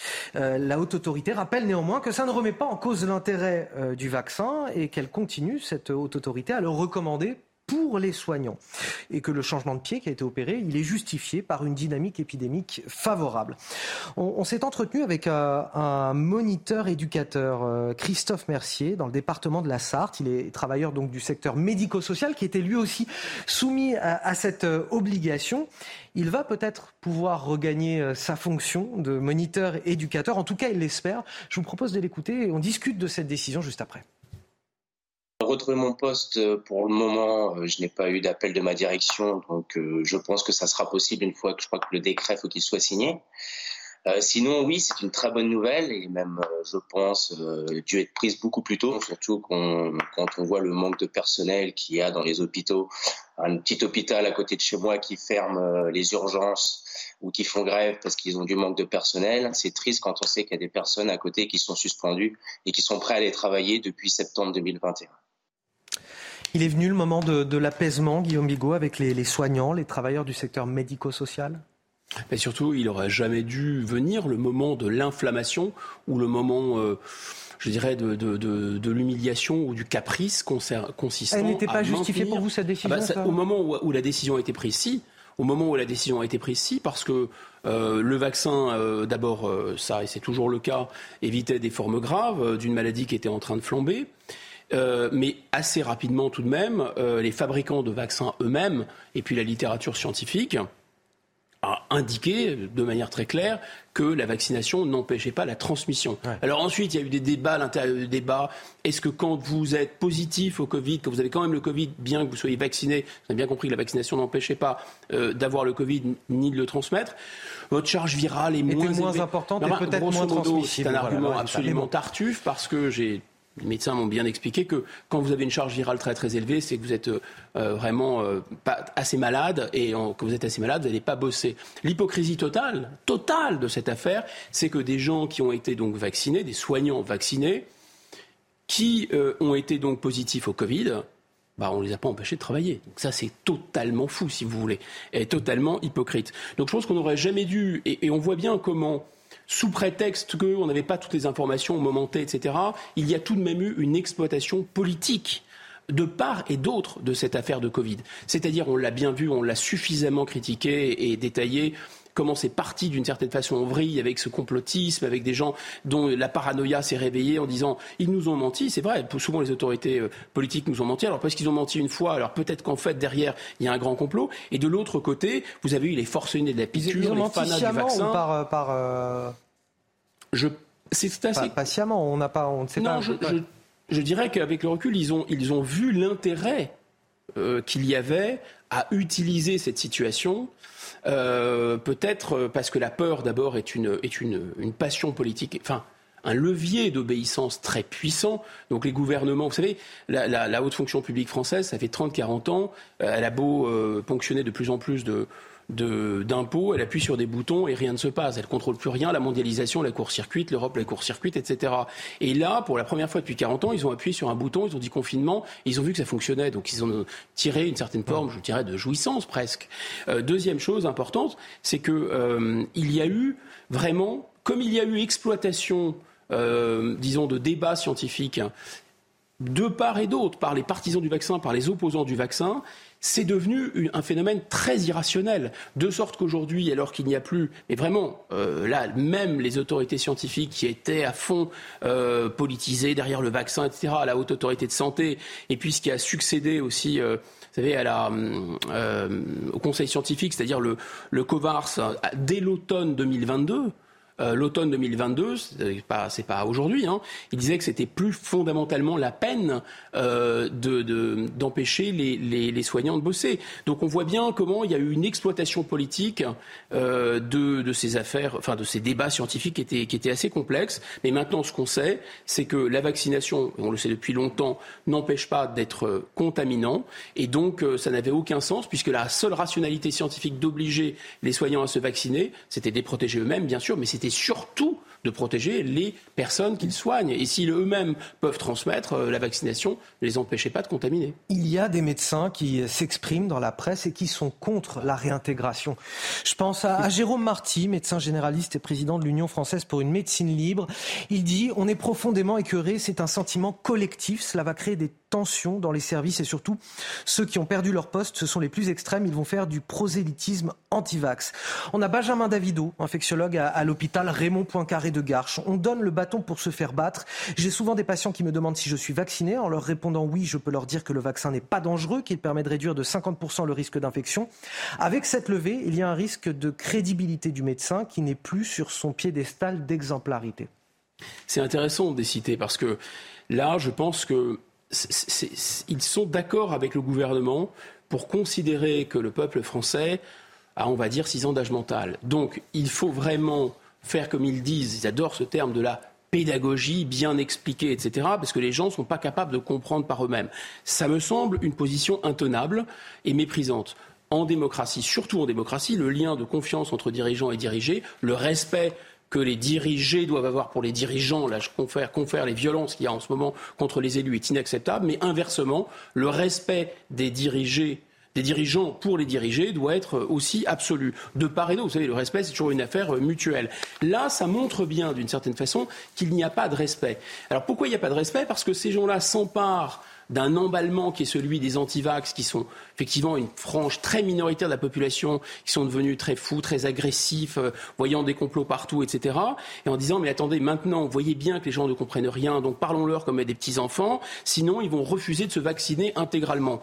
Mais pardon, mais le problème, c'est qu'il y a une espèce de de cristallisation, de polarisation, avec des gens qui, manifestation, manifestement, comme M. Marty et autres, sont un peu des forcenés de la piqûre, vont absolument vouloir être dans la passion à l'obéissance et d'être dans le conformisme social absolu. Moi, je me souviens d'avoir été traité euh, de quelqu'un qui était favorable à ce que les gens soient envoyés en réanimation parce que je me posais des questions sur tel ou tel. Euh, je dis, mais en l'état actuel de la science, on ne sait pas. Moi, moi-même, je suis pas scientifique. Je me pose des questions. Non, non, non. Si vous vous posez des questions, c'est que vous voulez, euh, euh vous êtes du côté des De l'autre côté, ben, vous avez des gens qui, effectivement, sont toujours dans un combat euh, pensant qu'il euh, y a un grand complot mondial à travers ces vaccins, etc.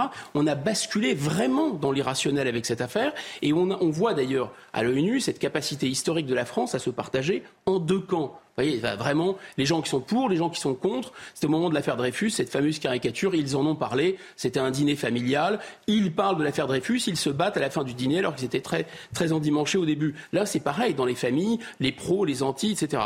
En réalité, il faut, je pense qu'il faut être très calme sur cette affaire. Euh, on se rend compte de quoi? Qu'il y a de toute façon, comme dans tout vaccin, un bilan bénéfice-risque. Tous les gens on a cru que, cette maladie était extrêmement dangereuse. Elle ne l'était pas tant que ça, et elle ne l'était pas pour tout le monde. Il est tout à fait raisonnable de dire aujourd'hui que pour un certain nombre de personnes, la balance bénéfice-risque de se vacciner par rapport au fait de ne pas se vacciner pour une maladie qui pour eux n'est pas dangereuse, alors qu'il y a eu quand même eu, et je vous invite à regarder euh, les statistiques tout à fait officielles de l'Agence nationale de sécurité du médicament, vous avez quand même des centaines de milliers de cas qui sont graves, avec des gens qui font des formes graves après la vaccination. Donc on peut dire ça sans être un anti-vax forcené et sans partir dans le complot, vous voyez. Mais apparemment, c'est très difficile. 8h26, 8h27 même sur CNews et sur Europe 1. Une semaine après la manifestation interdite de Sainte-Soline, dans les Deux-Sèvres. On revient sur cet événement, Guillaume Bigot, mais cette fois à travers le regard d'un gendarme. Parce que depuis quelques jours, on a davantage entendu euh, le battage médiatique des manifestants et de leurs avocats. Or, il y a eu aussi une quarantaine de forces de l'ordre blessées cette journée de manifestation. Des policiers et gendarmes qui ont dû faire face à un déferlement de violence, à des militants radicaux venus avec un, un arsenal de guerre. Je vous propose d'écouter le témoignage de ce lieutenant. Le récit est signé Vincent Fandège. À la tête d'un peloton de 20 hommes et femmes, le lieutenant Martin est déployé à Sainte-Soline le week-end dernier. Sur place, il découvre des manifestants particulièrement bien organisés. On était vraiment yeux dans les yeux et en fait on, a vu à quel point ils étaient équipés.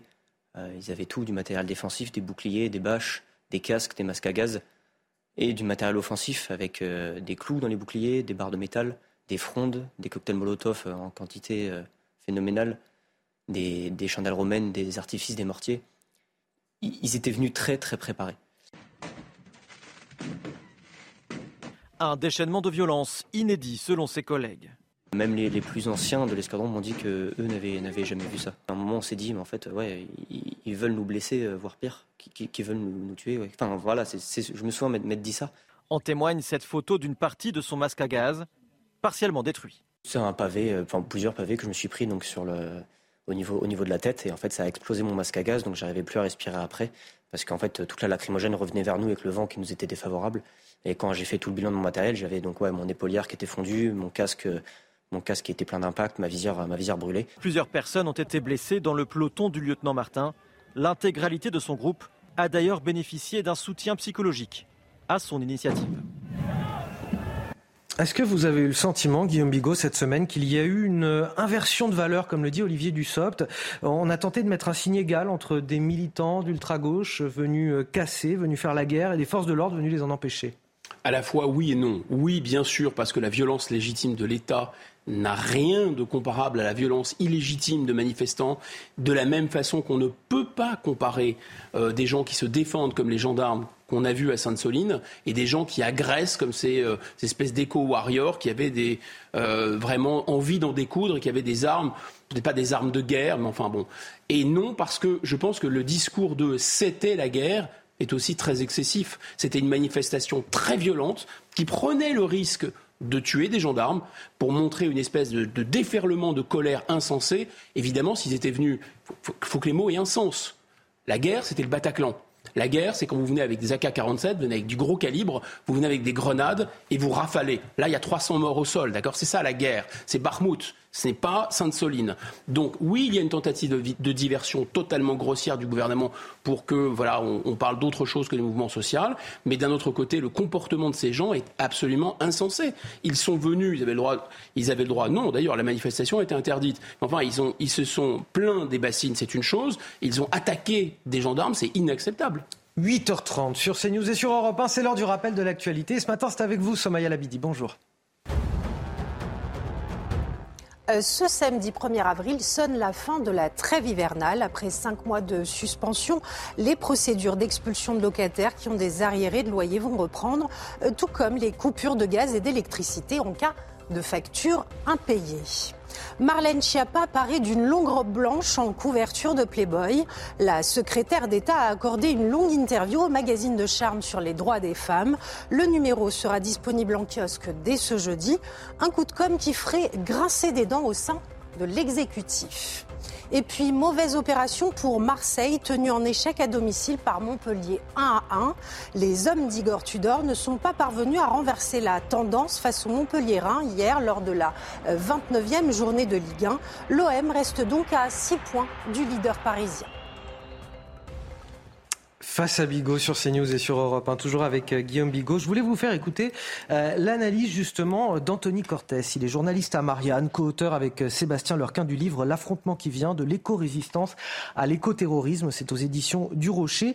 Et il analyse quelque part la, la radicalité toujours plus grande des militants écologistes. C'est ce qu'il nous explique. Je vous propose de l'écouter.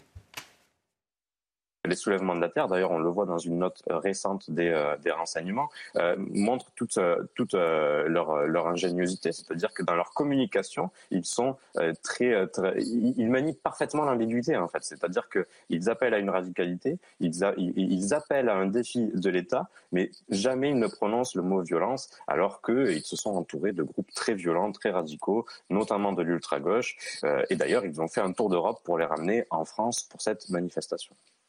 Il va falloir s'habituer justement à ces images de violence?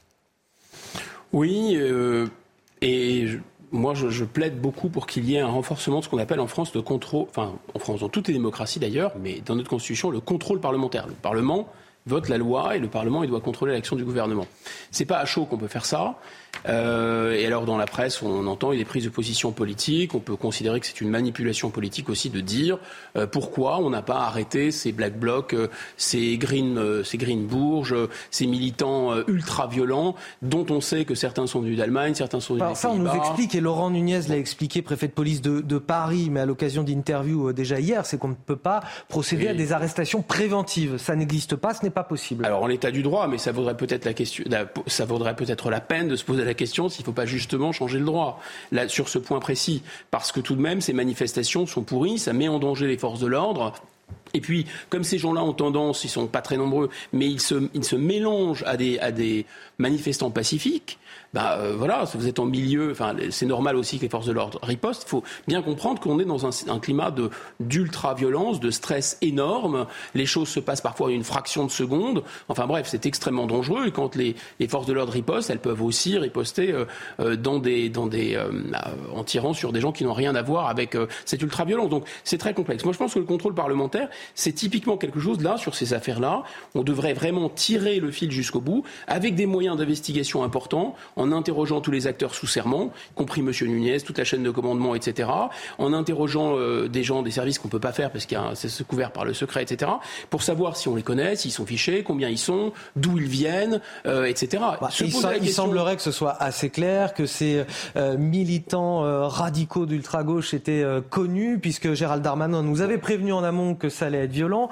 on a appris qu'ils étaient fichés, connus des services de police. Oui, mais regardez, par exemple, je pose cette question j'ai pas la réponse. Si vous avez de polémique, de fabriquer la polémique pour la polémique, mais la dissolution de génération identitaire, ça pouvait se discuter. En tout cas, ça a été fait. Euh, euh, voilà. Pourquoi ce, ce, mouvement, par exemple, il y a ah un bah, mouvement Vous avez vu Gérald Darmanin engager une procédure de dissolution contre les soulèvements de la terre, qui est l'association organisatrice de la manifestation. Bien sûr. Mais comme ces gens avaient déjà sévi la dernière fois, on peut imaginer qu'ils auraient pu être dissous avant. Enfin, je sais pas. Ce sont des questions. J'ai pas les réponses. Je ne fais que poser les questions, et je pense que c'est.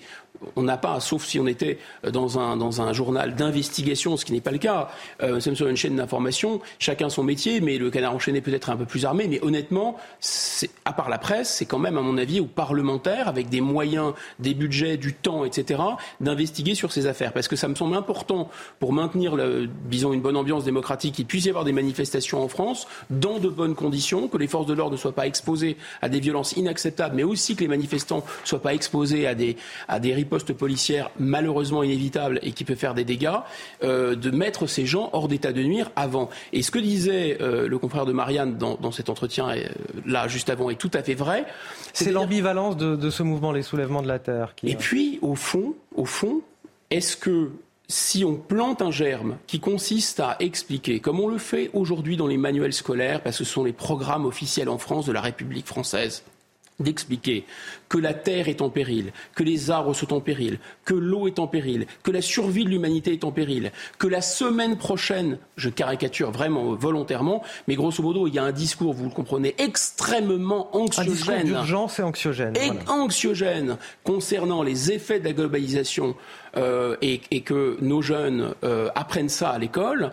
Est-ce que c'est si surprenant ensuite que certains en viennent à déduire que si jamais on est tous condamnés à plus ou moins brève échéance à mourir, pardon d'être vulgaire ce matin, de crever à brève échéance, il ne faut pas au moins tenter quelque chose pour empêcher ça. Oui, ça pousse à la radicalité, à la violence, c'est ce que vous nous dites. Ça paraît, ça paraît être une évidence. Et lorsque certains surfent politiquement sur ce genre d'idées sans prendre trop de recul, et je fais notamment euh, directement pas allusion, je, cite le président de la République qui n'avait pas tellement de programme, qui est resté dans le flou jusqu'au dernier moment pour sa réélection et qui ensuite s'est dit ah bah tiens finalement les jeunes ont l'air de marcher à cette histoire de d'écologie. Elle on va s'emparer de ça et on va en parler et on va dire oui alors euh, euh, la terre est menacée, c'est une urgence climatique, euh, etc. Mais si les mots ont un sens, si les mots ont un sens, s'il y a une urgence, est-ce que c'est ensuite étonnant que des jeunes en viennent à se dire attendez, ils ne font rien, euh, prenons les devants. Je ne justifie pas du tout leur violence. Et encore, je pense qu'on a, on, on, se rend pas bien compte que le fond euh, le liant, si vous voulez, le liant culturel de cette, de cette radicalité, c'est une véritable radicalité. Elle peut pousser effectivement à l'écoterrorisme, mais comme par ailleurs c'est plutôt une idéologie bisounours, c'est-à-dire euh, vivez Pâquerette, vivez Coccinelle, etc., on ne va pas pour autant avoir des groupes euh, genre Daesh qui vont se monter, vous voyez. Parce que si on avait derrière une idéologie beaucoup plus haineuse que que ça est beaucoup plus radical que ça, ça pourrait euh, aboutir à des conséquences encore plus, euh, encore plus tragiques. On va encore parler des jeunes avec la polémique autour du nom de ce lycée en Seine-Saint-Denis, le lycée Angela Davis, inauguré en 2017 du nom de cette militante antiraciste américaine. Tout le problème, c'est que depuis lors, Angela Davis a, a co-signé une tribune pour dénoncer la mentalité coloniale de la France et la dissolution du collectif contre l'islamophobie. La présidente de la région Île-de-France, Valérie Pécresse, euh, s'est emparée du dossier cette semaine. Elle veut débaptiser l'établissement. Toutes les explications, Michael Dos Santos. Sur la façade de ce lycée de Saint-Denis, aucune trace d'Angela Davis. Et pour cause, l'établissement n'a jamais été baptisé officiellement. Pourtant, il porte bel et bien le nom de la militante américaine antiraciste. Un choix plébiscité fut un temps par Valérie Pécresse, avant que ses prises de position récentes ne créent la controverse. Penser que la loi de notre pays sur l'interdiction des signes religieux relève d'une loi raciste et non de la laïcité, un, c'est faux, et deux, c'est dangereux. Angela Davis a dénoncé dans cette tribune, je cite, cette mentalité coloniale qui se manifeste dans les structures de gouvernance de la France. Choisi par les élèves, les parents et le corps enseignant lors de l'inauguration il y a cinq ans, le nom d'Angela Davis pourrait disparaître. Une décision incompréhensible pour les syndicats. Beaucoup de lycées au Collège de France portent le nom de figures dont les prises de position et les agissements sont éminemment problématiques. Pour le moment, la région Île-de-France privilégie le nom de Rosa Parks, autre militante américaine. Les élèves, eux, sont partagés.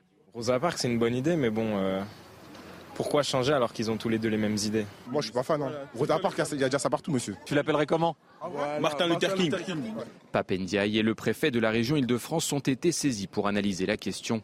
Une décision définitive devrait intervenir avant le 31 mai.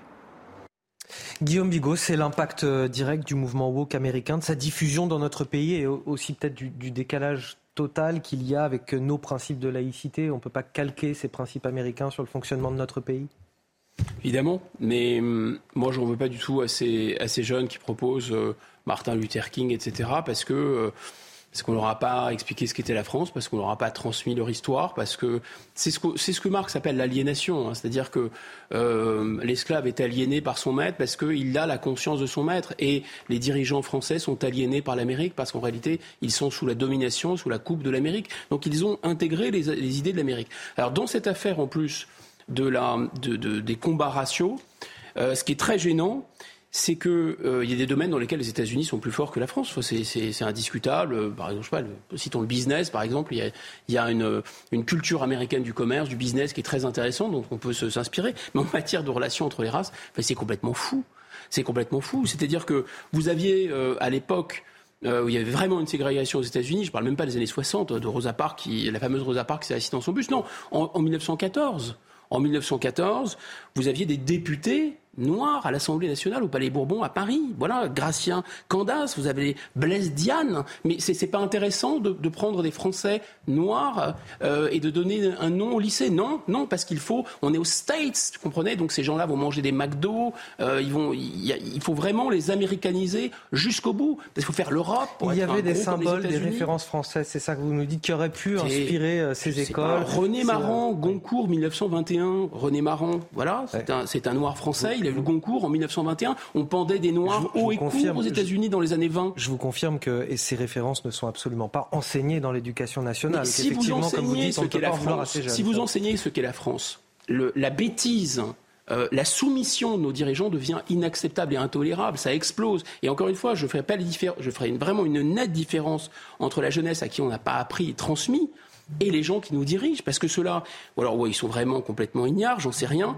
Est-ce qu'ils ont oublié que Jean Moulin a menacé de s'égorger si on fusillait ces, euh, prisonniers euh, quand il était officier, qu'il a été arrêté, euh, fait prisonnier en 1940.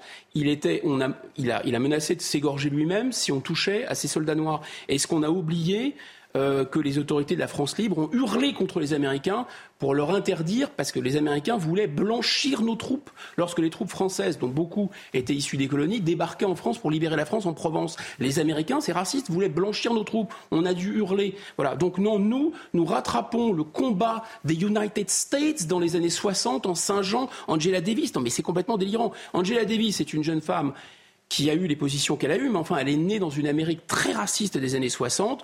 Elle a pris des positions très dures, Parti communiste, pacifisme, Black Panthers même. On peut la comprendre. Et comme elle est dans cette culture, dans cette matrice américaine, eh bien, elle, en est arrivée jusqu'à défendre le CCIF, défendre le voile en France, ne comprenant pas bien à quel pays elle avait affaire. En fait, le problème, un de nos problèmes centraux, c'est que nous avons renoncé à nous-mêmes. Nous sommes tels des amnésiques, nous sommes tels des gens qui ne voulons plus être nous-mêmes. Nous n'avons plus la volonté ni la mémoire de ce que nous sommes.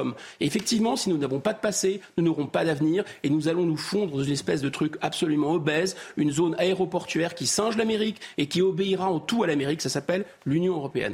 Guillaume Bigot, euh, édito ça, les, Guillaume Bigot.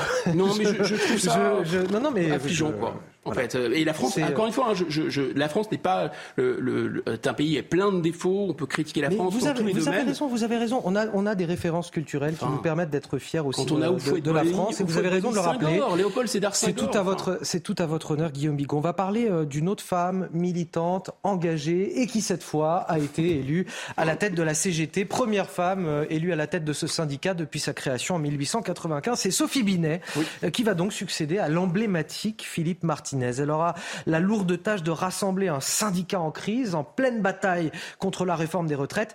Mais qui est donc Sophie Binet? Quels sont ses réseaux, comme on dit? Et en quoi son élection peut avoir un impact sur la mobilisation contre la réforme des retraites? Tout d'abord, son portrait avec Mathilde Ibanez. Et vous allez nous livrer votre analyse juste après. Avec plaisir. Avant même d'être annoncée nouvelle secrétaire générale de la CGT, Sophie Binet met déjà les pieds dans le plat.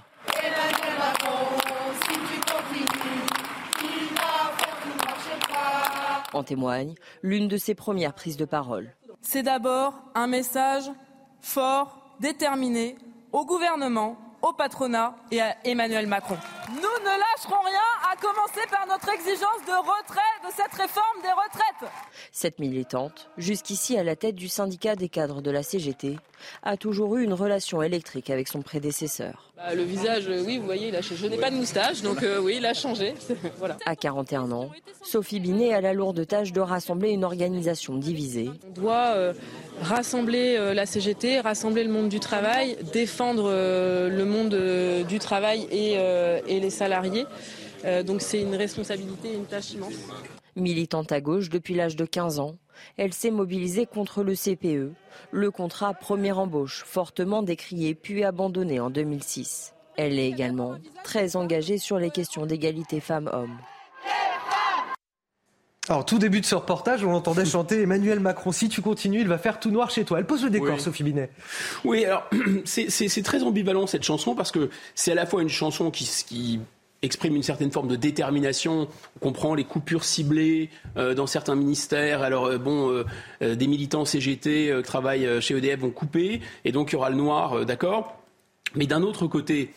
Ça fait, un, je sais pas ce que vous en pensez, mais ça fait un peu potache. Ça fait pas très sérieux. Enfin, moi, quand j'entends, euh, je sais pas le. Après, vous le- savez, ça fait partie des, des slogans qu'on peut euh, entendre dans les, dans les cortèges. Il y a des Oui, slogans plus ou moins potaches. Bien sûr, que là, c'est mais l'international euh, ou le chant du départ ou les chants de la commune de Vous allez Paris. me dire, ça avait plus de gueule. Bah, que- mais même en termes de, enfin, si vous voulez, euh, là pour le coup, c'est une guerre symbolique, c'est une guerre sociale, c'est un combat de, de force, euh, de force à force. Il faut quand même envoyer un peu, enfin envoyer un peu du bois, pas des trucs de, un peu de potage. Bon, c'est- une critique. Bon, une on critique verra, on gratuite. verra ce qu'il en est parce que là, bon, mais, c'est un- pas sûr. Vous voyez, parce que la question de fond, c'est de savoir si elle va être dure ou pas. C'est est-ce que la CGT va être euh, dans une posture vraiment un peu radicale, ou est-ce qu'avec ce nouveau visage, la CGT va ramollir un peu? Ça la question. C'est pour ça que je pose Parce la que là, on va voir la conséquence de cela, on va la voir à très court terme. C'est-à-dire que là, mercredi, il y a une réunion à Matignon de l'intersyndical avec Elisabeth Borne, et on va voir si ça change quelque chose au rapport de force. C'est ça. Donc les, les enjeux, c'est est-ce que la CGT va être sur une ligne dure, d'une part, et d'autre part, est-ce que la CGT va,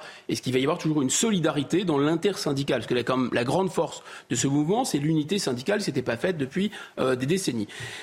Ce qu'on peut dire, euh, de, parce qu'il faut quand même lui donner le, le, le crédit, de, le bénéfice, euh, c'est pas du doute, c'est, on la connaît pas en réalité, on ne l'a pas vue à la manœuvre. Donc c'est quelqu'un, euh, bien sûr, elle a forcément une réputation à l'intérieur de sa structure, les gens la connaissent, euh, mais en fait, grosso modo, on ne l'a pas vue en situation. Et quand les gens sont en situation de diriger, ils se révèlent en, en bien ou en mal. Donc je pense qu'on peut pas encore en dire grand-chose, euh, ni de positif, ni de négatif. Il faut l'attendre, il faut il faut il faut, faudra voir sur à l'action, dans l'action, il faudra euh, juger sur pièce, Il faudra ça juger sur pièce. Exactement. C'est le terme est là. Mais en termes de sociologie des organisations, ce qui est arrivé est très intéressant et c'est un grand classique. C'est-à-dire que en général, quelqu'un qui a duré longtemps à la tête, euh, qui, a, qui a quand même eu une forme d'autorité à la tête de sa, de, de- de son organisation. Là, c'est la CGT. Ça pourrait être autre chose qu'un syndicat. En général, se choisit pour dauphin, c'est un classique, quelqu'un qui est un peu effacé. Alors ça avait déjà été le cas d'ailleurs de Bernard Thibault qui avait choisi euh, Thierry Lepan et, Thierry Lepan était vraiment un peu effacé, il a été remplacé par un certain Monsieur Martinez. Monsieur Martinez, plus de personnalité, s'était assis pendant pas mal de temps à la tête de la CGT depuis 2013 et il avait choisi pour le, lui succéder quelqu'un d'un peu effacé, Marie Buisson.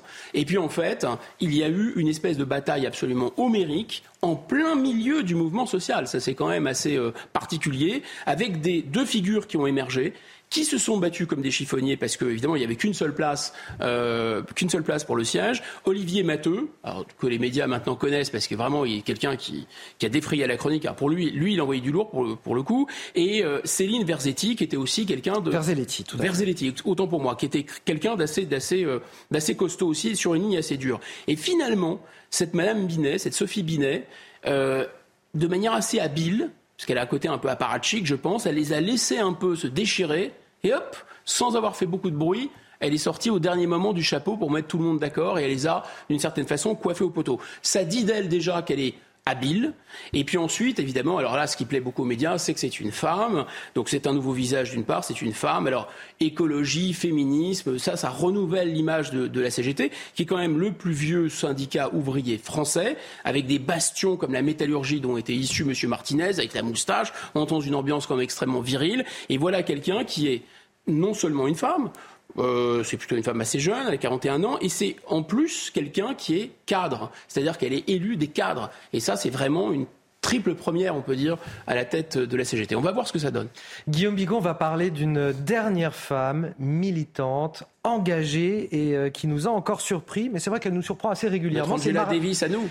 Marlène Schiappa, en une du magazine Playboy. Alors voilà, je dois admettre que quand j'ai reçu cette information, j'ai cru à un poisson d'avril, puisque euh, nous sommes aujourd'hui le 1er avril. J'en étais mais vraiment intimement persuadé. Et ce n'est pas un poisson d'avril. Euh, on Mais les grands fait... esprits se rencontrent. Parce que vous, la même vous avez eu cette même impression. Vous me rassurez. C'est drôle. non, même. mais voilà, on a tendance à remettre euh, les informations qui nous parviennent comme ça en, en, en question parce que c'est notre boulot, parce qu'on est journaliste et on a vérifié tout ça et c'est effectivement très sérieux. Euh, pour ceux qui nous regardent à la télévision, vous voyez l'image. Pour ceux qui nous écoutent, on va vous la décrire. Marlène Schiappa en une du magazine Playboy, habillée, je le précise, d'une ah. robe blanche, qui regarde un petit peu dans le, dans le lointain. Et à l'intérieur de ce magazine, elle donne une interview de 12 pages sur la liberté des femmes, les droits LGBT LGBT, la politique, la littérature.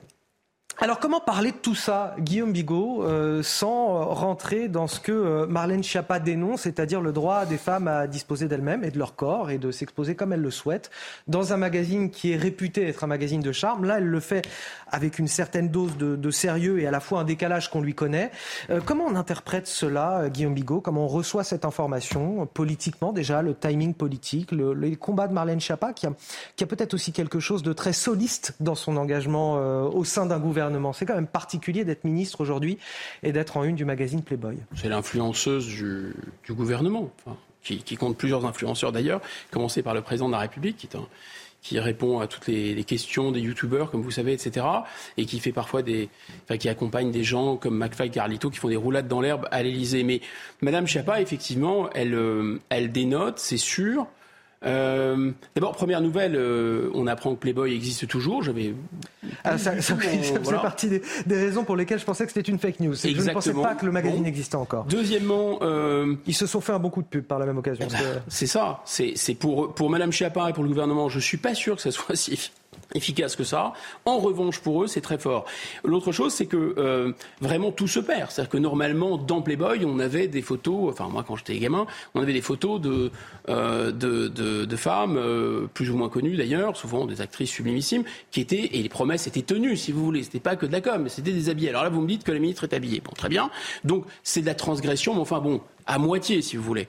Euh, c'est en même temps, c'est de la transgression, en même temps, c'est pas de la transgression. On reste dans le macronisme. Très bien.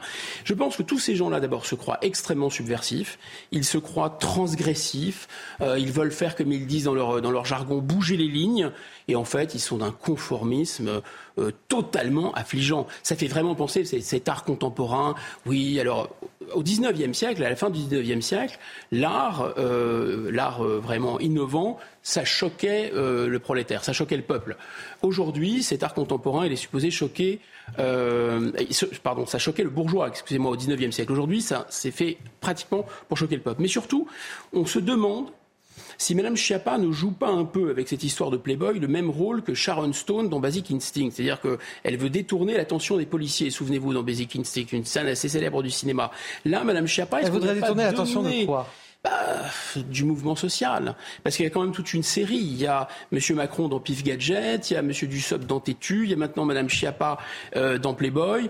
On se demande s'il n'y a pas une cellule de créativité à l'Élysée pour dire il faut absolument qu'on envoie euh, des ballons sondes dans tous les sens, qu'ils voient autre chose, qu'ils pensent à autre chose, quitte à ce qu'ils nous critiquent, quitte à ce qu'ils se moquent de nous, mais au moins on va détourner l'attention du mouvement social. Alors c'est peut-être un peu complotiste que j'imagine, mais c'est quand même étrange. C'est-à-dire, c'est sûr. Parce que si c'est pas ça, on peut trouver l'idée assez sympa, pourquoi pas après tout. Mais pourquoi maintenant On est quand même dans une situation assez tendue, assez grave en France. Même chose, pif gadget, Macron, pourquoi pas Mais pas maintenant. C'est le décalage qui est, à mon avis, problématique. En tout cas, selon euh, certains conseillers gouvernementaux cités dans le, Parisien, manifestement, ça fait euh, aussi grincer des dents au sein de l'exécutif. Ah. Bon, voilà, on verra euh, ce qu'il en est réellement. Ils sont cités en off de toute façon. Merci, Guillaume Bigot, d'avoir échangé avec moi ce matin. Vous restez avec nous sur CNews. La matinale week-end se poursuit et sur Europe 1, vous retrouvez Lénaïque Et Frédéric.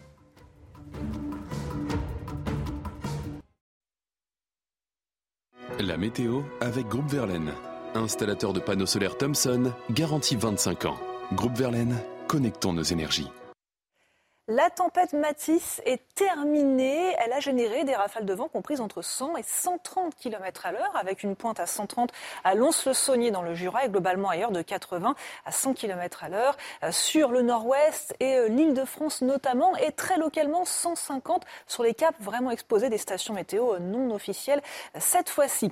Elle est terminée, mais on a encore pas mal d'agitation en France, avec des averses quasiment partout, à l'exception de la Méditerranée où le temps est calme, sec, mais très venté. Mistral et Tramontane soufflent fort, surtout entre le Var et la Corse en particulier.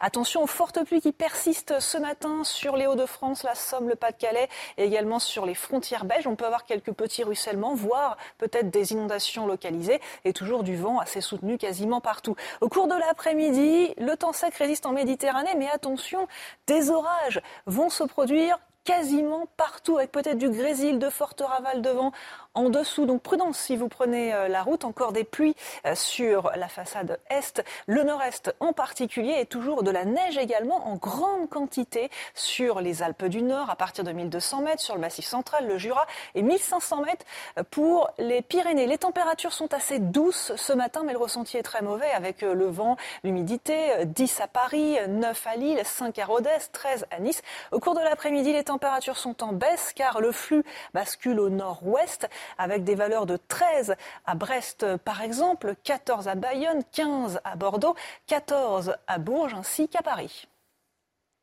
Vous avez regardé la météo avec Groupe Verlaine. Isolation thermique par l'extérieur avec aide de l'État. Groupe Verlaine, connectons nos énergies. 8h59 sur CNews. Ravi de vous accueillir dans la matinale week-end. On est ensemble encore jusqu'à 10h pour de l'info, de l'analyse, des débats. Encore une heure d'info garantie sans poisson d'avril en ce samedi 1er avril. Je suis accompagné par Frédéric Durand qui nous a rejoint sur ce plateau. Bonjour à vous, directeur de la revue L'Inspiration politique. Et à ma droite, Guillaume Bigot, toujours avec moi, politologue, qui m'accompagne pour décrypter l'actualité de ce samedi. À la une, les petits pêcheurs français vent debout face aux réglementations européennes. Ils mènent en ce moment une opération filière morte pour protester contre l'interdiction de la pêche de fond d'ici 2030 un désastre économique pour eux et des consommateurs qui risquent aussi de ne plus avoir de poissons frais dans leurs assiettes. Bruxelles, symbole d'une Europe loin des peuples, c'est la question que je poserai à mes invités dans un instant.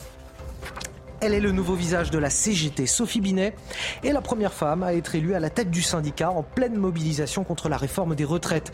Elle sera plongée dans le grand bain dès mercredi avec une réunion de l'intersyndicale à, à Matignon. Qui est-elle? Son élection peut-elle avoir un impact sur le conflit social? Notre décryptage à suivre. Fini les cafetières ou les grippins dans les loteries. Les Français veulent désormais gagner des bons d'achat, des bons d'achat pour l'alimentation ou pour des biens de première nécessité, conséquence de cette inflation qui frappe nos porte-monnaies. Vous allez le voir, ces loteries remportent un succès considérable. Le reportage à suivre à la fin de cette édition. On va commencer donc avec euh, la colère des petits pêcheurs français. Depuis jeudi, ils mènent leur opération filière morte pour protester contre les réglementations européennes euh, sous pression euh, des ONG environnementales. Bruxelles veut fermer certaines zones de pêche dans l'Atlantique et interdire la pêche de fond d'ici 2030 dans les aires marines protégées. Des pêcheurs qui sont déjà éprouvés par l'inflation du prix du gazole, déjà éprouvés par le Brexit. C'est une catastrophe économique pour eux. Et puis dans nos assiettes, cela pourrait aussi signer la fin du poisson frais du jour. Direction le Croisic, en Loire-Atlantique. Le reportage est signé Michael Chailloux et Jean-Michel Decaze. Du jamais vu depuis 30 ans au Croisic. Tous les métiers de la pêche étaient réunis dans une marche funèbre. Les futurs règlements européens vont interdire les chaluts ou les dragues dans certaines aires marines naturelles. Les petits bateaux seront donc les plus impactés. La bande côtière des 12 000, c'est des petits bateaux de moins de 12 mètres en général.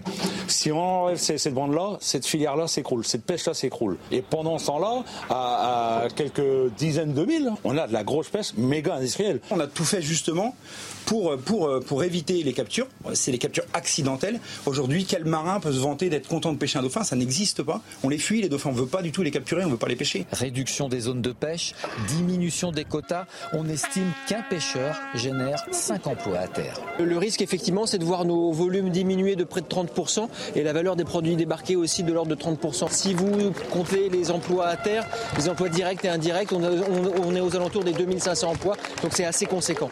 2500 emplois sur la Loire-Atlantique. Depuis jeudi dernier, les bateaux sont restés à quai. La criée du Croisic est fermée. L'opération Port-Mort doit durer jusqu'à mardi, jour où les discussions vont commencer à Bruxelles. Frédéric Durand, vous entendez ce qu'on nous dit dans ce reportage Tous ces petits bateaux de moins de 12 mètres, ce sont eux qui alimentent euh, la criée du coin, les marchés locaux Bien sûr, et on voit bien que cette pêche traditionnelle euh, est en train de mourir, et à cause de quoi Notamment à cause des normes. Et euh, c'est Jean-Claude Michéa qui dit ça beaucoup mieux que moi, mais lorsque, lorsque la tradition disparaît, elle est remplacée par la norme. Vous savez, la norme, elle vient d'en haut, la tradition, elle vient toujours d'en bas. Et on se rend compte que dans plein de métiers, c'est vrai, là c'est les pêcheurs, mais ceux qui fabriquaient leur fromage de chèvre dans les Hautes-Alpes, à qui on, on, on obligeait, euh, on obligeait d'utiliser telle cuve, etc., ils ont arrêté de, faire du fromage. Mais ils nous avaient jamais empoisonné jusqu'à là, tous, tous ces gens-là. Donc moi je trouve que là, il faut savoir ce qu'on veut de la France. Est-ce qu'on veut que ce soit un, pays simplement qui consomme et qui transporte ce qui est produit par d'autres, ou est-ce qu'on veut continuer à être un pays de production? On voit bien que c'est partout, dans tous les secteurs où ça produit, qu'on est en difficulté. Comme si on voulait à un moment donné, à force de normes, faire de la France un pays qui ne produise plus, qui se contente d'être un pays de loisirs, de consommation et de logistique.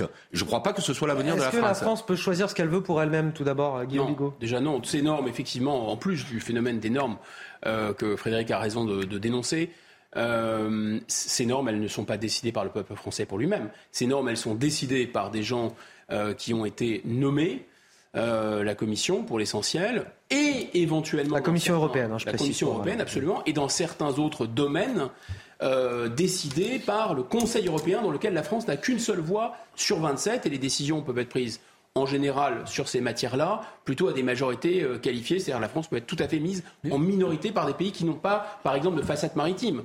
Euh, voilà. Ensuite, euh, cette affaire de, de pêcheurs, c'est au nom d'une cause qui a l'air noble, c'est-à-dire de protéger les cétacés, de protéger les zones marines et d'empêcher la pêche, disons, proche des côtes en réalité quelque chose qui favorise une pêche industrielle à très grande échelle, qui vide les océans, qui n'est pas une pêche française, qui va créer euh, de la malbouffe, qui va détruire des emplois, etc., etc. Donc bienvenue dans le monde, dans le monde d'après. Juste, il y a un point sur lequel je suis en désaccord avec euh, avec Guillaume, c'est parce que non, non, c'est sur la. C'est tout l'intérêt de vous avoir tous les deux. C'est sur la lecture. C'est, il dit en gros euh, l'Europe, voilà. Non, moi je pense que la France est d'accord avec ça. Moi je pense que on, se décharge sur l'Europe et il n'y a pas que la France qui fait ça. On donne des directives à l'Europe, on fabrique la politique de l'Europe parce que c'est bien les pays qui fabriquent la politique de l'Europe. Et après on dit c'est de la faute de l'Europe. Non, non, non, non. Moi, je crois qu'il y a une responsabilité, il y a un pouvoir en France, et depuis maintenant 30, 40 ans, qui est co co-responsable, complètement co-responsable de ça. Jamais je ne dirais euh, c'est la faute de l'Europe et uniquement de l'Europe. L'Europe n'est que le fruit de la construction de, du néolibéralisme qui, dans chacun des pays, veut ça. Pardon, on arrive à des situations absurdes où on a Hervé Berville, le secrétaire d'État à la mer, qui est en déplacement ce jeudi en Vendée, qui nous dit on ne peut pas accepter de telles propositions déconnectées de la réalité, des mesures qui vont condamner la pêche artisanale. Euh, c'est ce qu'il a dit après s'être entretenu pendant deux heures avec le représentant de la filière. Donc là, on a clairement un responsable politique français. C'est le en même temps. C'est le en même temps parce qu'ils veulent, ils veulent toujours plus d'Europe. Ceux-là, après, particuliers, veulent plus d'Europe et donc plus de ces effets-là. Et d'un autre côté, ils feignent de chouiner parce qu'ils ont peur que les pêcheurs ça leur... euh, mettent le. Bah, l'aveu d'impuissance, c'est quand même C'est pas qu'un aveu d'impuissance, ça leur permet de, de, de, se décharger de leur responsabilité politique. Et c'est là que je veux en venir, moi. C'est que c'est trop facile de se décharger sur l'Europe quand on coproduit avec l'Europe ce type de mesures-là. Tous ces néolibéraux euh, sont d'accord avec cette politique-là. Mais quand il se passe quelque chose dans leur pays, ils ont beau jeu de dire Ah, ben c'est l'Europe, c'est pas normal, etc. Mais alors arrêtez de coproduire ces règles-là. Je vais juste rebondir très très rapidement parce que je suis d'accord avec Frédéric euh, Durand. C'est-à-dire que l'Europe, c'est pas tombé du ciel. Ben c'est quelque chose qui a été voulu et notamment tous les dirigeants maintenant la veulent. Donc effectivement, si on nous impose ça, c'est parce que nos dirigeants l'ont bien voulu. Ça, c'est indiscutable. Néanmoins, maintenant, on nous vend l'Europe comme quelque chose qui est euh, au-dessus de nous contre lequel on ne peut rien, ce qui a un effet absolument déprimant, ce qui alimente l'abstention. Et deuxièmement, ce qui est très important de comprendre, c'est que cette norme, parce que quand vous parlez de normes, vous parlez d'État, vous parlez d'administration, vous parlez de bureaucratie, et par opposition, vous pensez tout de suite de manière binaire au marché au libre marché, aux offres, à la demande, etc. Mais en réalité, il faut bien comprendre qu'on est dans un, système très pervers où plus il y a de normes, de réglementation, d'administration européenne, et plus vous avez les forces du marché qui sont déchaînées. Et là, vous avez une deuxième couche de fatalité. Parce qu'on vous dit l'Europe, c'est comme ça, c'est pas autrement, sinon on est foutu, ce qui est complètement faux. Mais on vous dit en plus que grâce à l'Europe, eh bien, on va vous protéger. Alors que grâce à l'Europe, vous avez de plus en plus ces forces du marché contre lesquelles, effectivement, vous ne pouvez rien faire. J'ajoute deux Et dernière réponse, si on passe à la J'ajoute Si Emmanuel Macron parle aussi souvent de souveraineté européenne. Ce qui est une forfaiture. Hein. Oui, voilà. mais, mais, pourquoi, pourquoi, pourquoi il en parle? Il en parle justement pour montrer qu'il est d'accord avec le fait qu'il y aurait une prétendue euh, souveraineté européenne. Jusqu'à Macron, on n'avait jamais entendu parler de souveraineté. On parlait de souveraineté nationale, mais jamais européenne. Donc il y a bien un accord, pas seulement tacite, il y a une volonté d'aller vers ces politiques hum. néolibérales de la part de la France depuis au moins 30 ans maintenant. inéluctable et, d'avoir un effet Bien sûr. On l'a appris cette semaine, le gouvernement va lever l'obligation vaccinale des, des soignants contre le Covid. Cela fait suite à, l'avis favorable de la Haute Autorité de Santé, une obligation qui était en vigueur depuis 18 mois, qui a fait beaucoup polémique. La Haute Autorité rappelle néanmoins que cela ne remet pas en cause l'intérêt du vaccin et qu'elle continue à le recommander pour les soignants. On s'est entretenu ce matin avec Christophe Mercier, euh, Christophe Mercier, moniteur, éducateur dans le département de la Sarthe en tant qu'éducateur dans, le milieu médico-social. Il a été concerné par cette obligation et comme il ne l'a pas respectée, il a été suspendu. Il espère aujourd'hui pouvoir retrouver sa probation puisqu'entre-temps, il a été électricien et maçon. Je vous propose de l'écouter. Retrouver mon poste, pour le moment, euh, je n'ai pas eu d'appel de ma direction, donc euh, je pense que ça sera possible une fois que je crois que le décret faut qu'il soit signé. Euh, sinon, oui, c'est une très bonne nouvelle et même, euh, je pense, euh, dû être prise beaucoup plus tôt, surtout quand on voit le manque de personnel qu'il y a dans les hôpitaux. Un petit hôpital à côté de chez moi qui ferme les urgences ou qui font grève parce qu'ils ont du manque de personnel. C'est triste quand on sait qu'il y a des personnes à côté qui sont suspendues et qui sont prêtes à aller travailler depuis septembre 2021. Vous, vous, comprenez, messieurs, quand il nous dit que ça arrive un petit peu tard? Bah oui, moi je pense que autant moi j'étais d'accord avec l'obligation vaccinale, et ça me choquait pas que dans certaines professions on dû en passer par là. Par contre, avoir fait durer euh, autant que ça, c'est totalement ridicule et ça met ça mettait à la fois à nager l'hôpital parce qu'il manquait de, de, de, personnel et à la fois, euh, je pense que c'était vécu comme une sorte de punition euh, qui était mmh. bien inutile, même si je le répète, moi j'étais plutôt d'accord avec l'obligation vaccinale des soignants. Guillaume Bigot. Bah, en fait, on a appris quand même, on a compris assez vite, de serait-ce que parce que les fabricants de vaccins eux-mêmes ont communiqué là-dessus et qu'il y a eu une littérature scientifique assez solide, que quoi? Que les vaccins protégeaient des formes graves, mais les vaccins ne protégeaient pas de la transmission et donc de, du fait d'être contagieux. Or, l'obligation vaccinale, elle n'était pas, pas faite pour protéger les soignants contre euh, des formes graves, elle était aussi et surtout faite pour protéger les patients si d'aventure des soignants euh, devenaient euh, positifs et pouvaient transmettre. Or, en étant contaminés, on a rapidement compris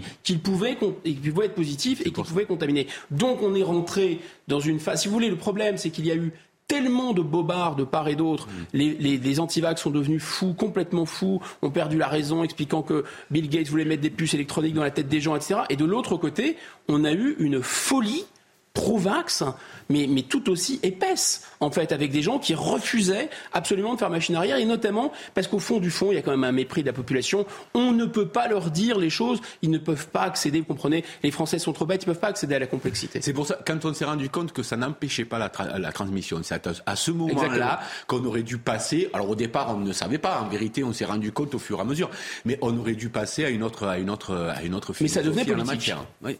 Allez, cette euh, statistique officielle de l'INSEE, l'INED, sur l'évolution des religions en France, on y apprend qu'en l'espace de 10 ans, euh, le port du voile a augmenté de 55% entre 2009 et 2019. C'est parmi les 25-34 ans que cette pratique est, la plus répandue pour les euh, jeunes femmes descendantes d'immigrés, c'est-à-dire des, jeunes femmes nées en France. Comment on l'explique? Comment on interprète ce phénomène? Nous avons interrogé un, sociologue, Michel Maffesoli. Selon une dernière étude, le nombre de femmes portant le voile en France a augmenté de 55% en 10 ans.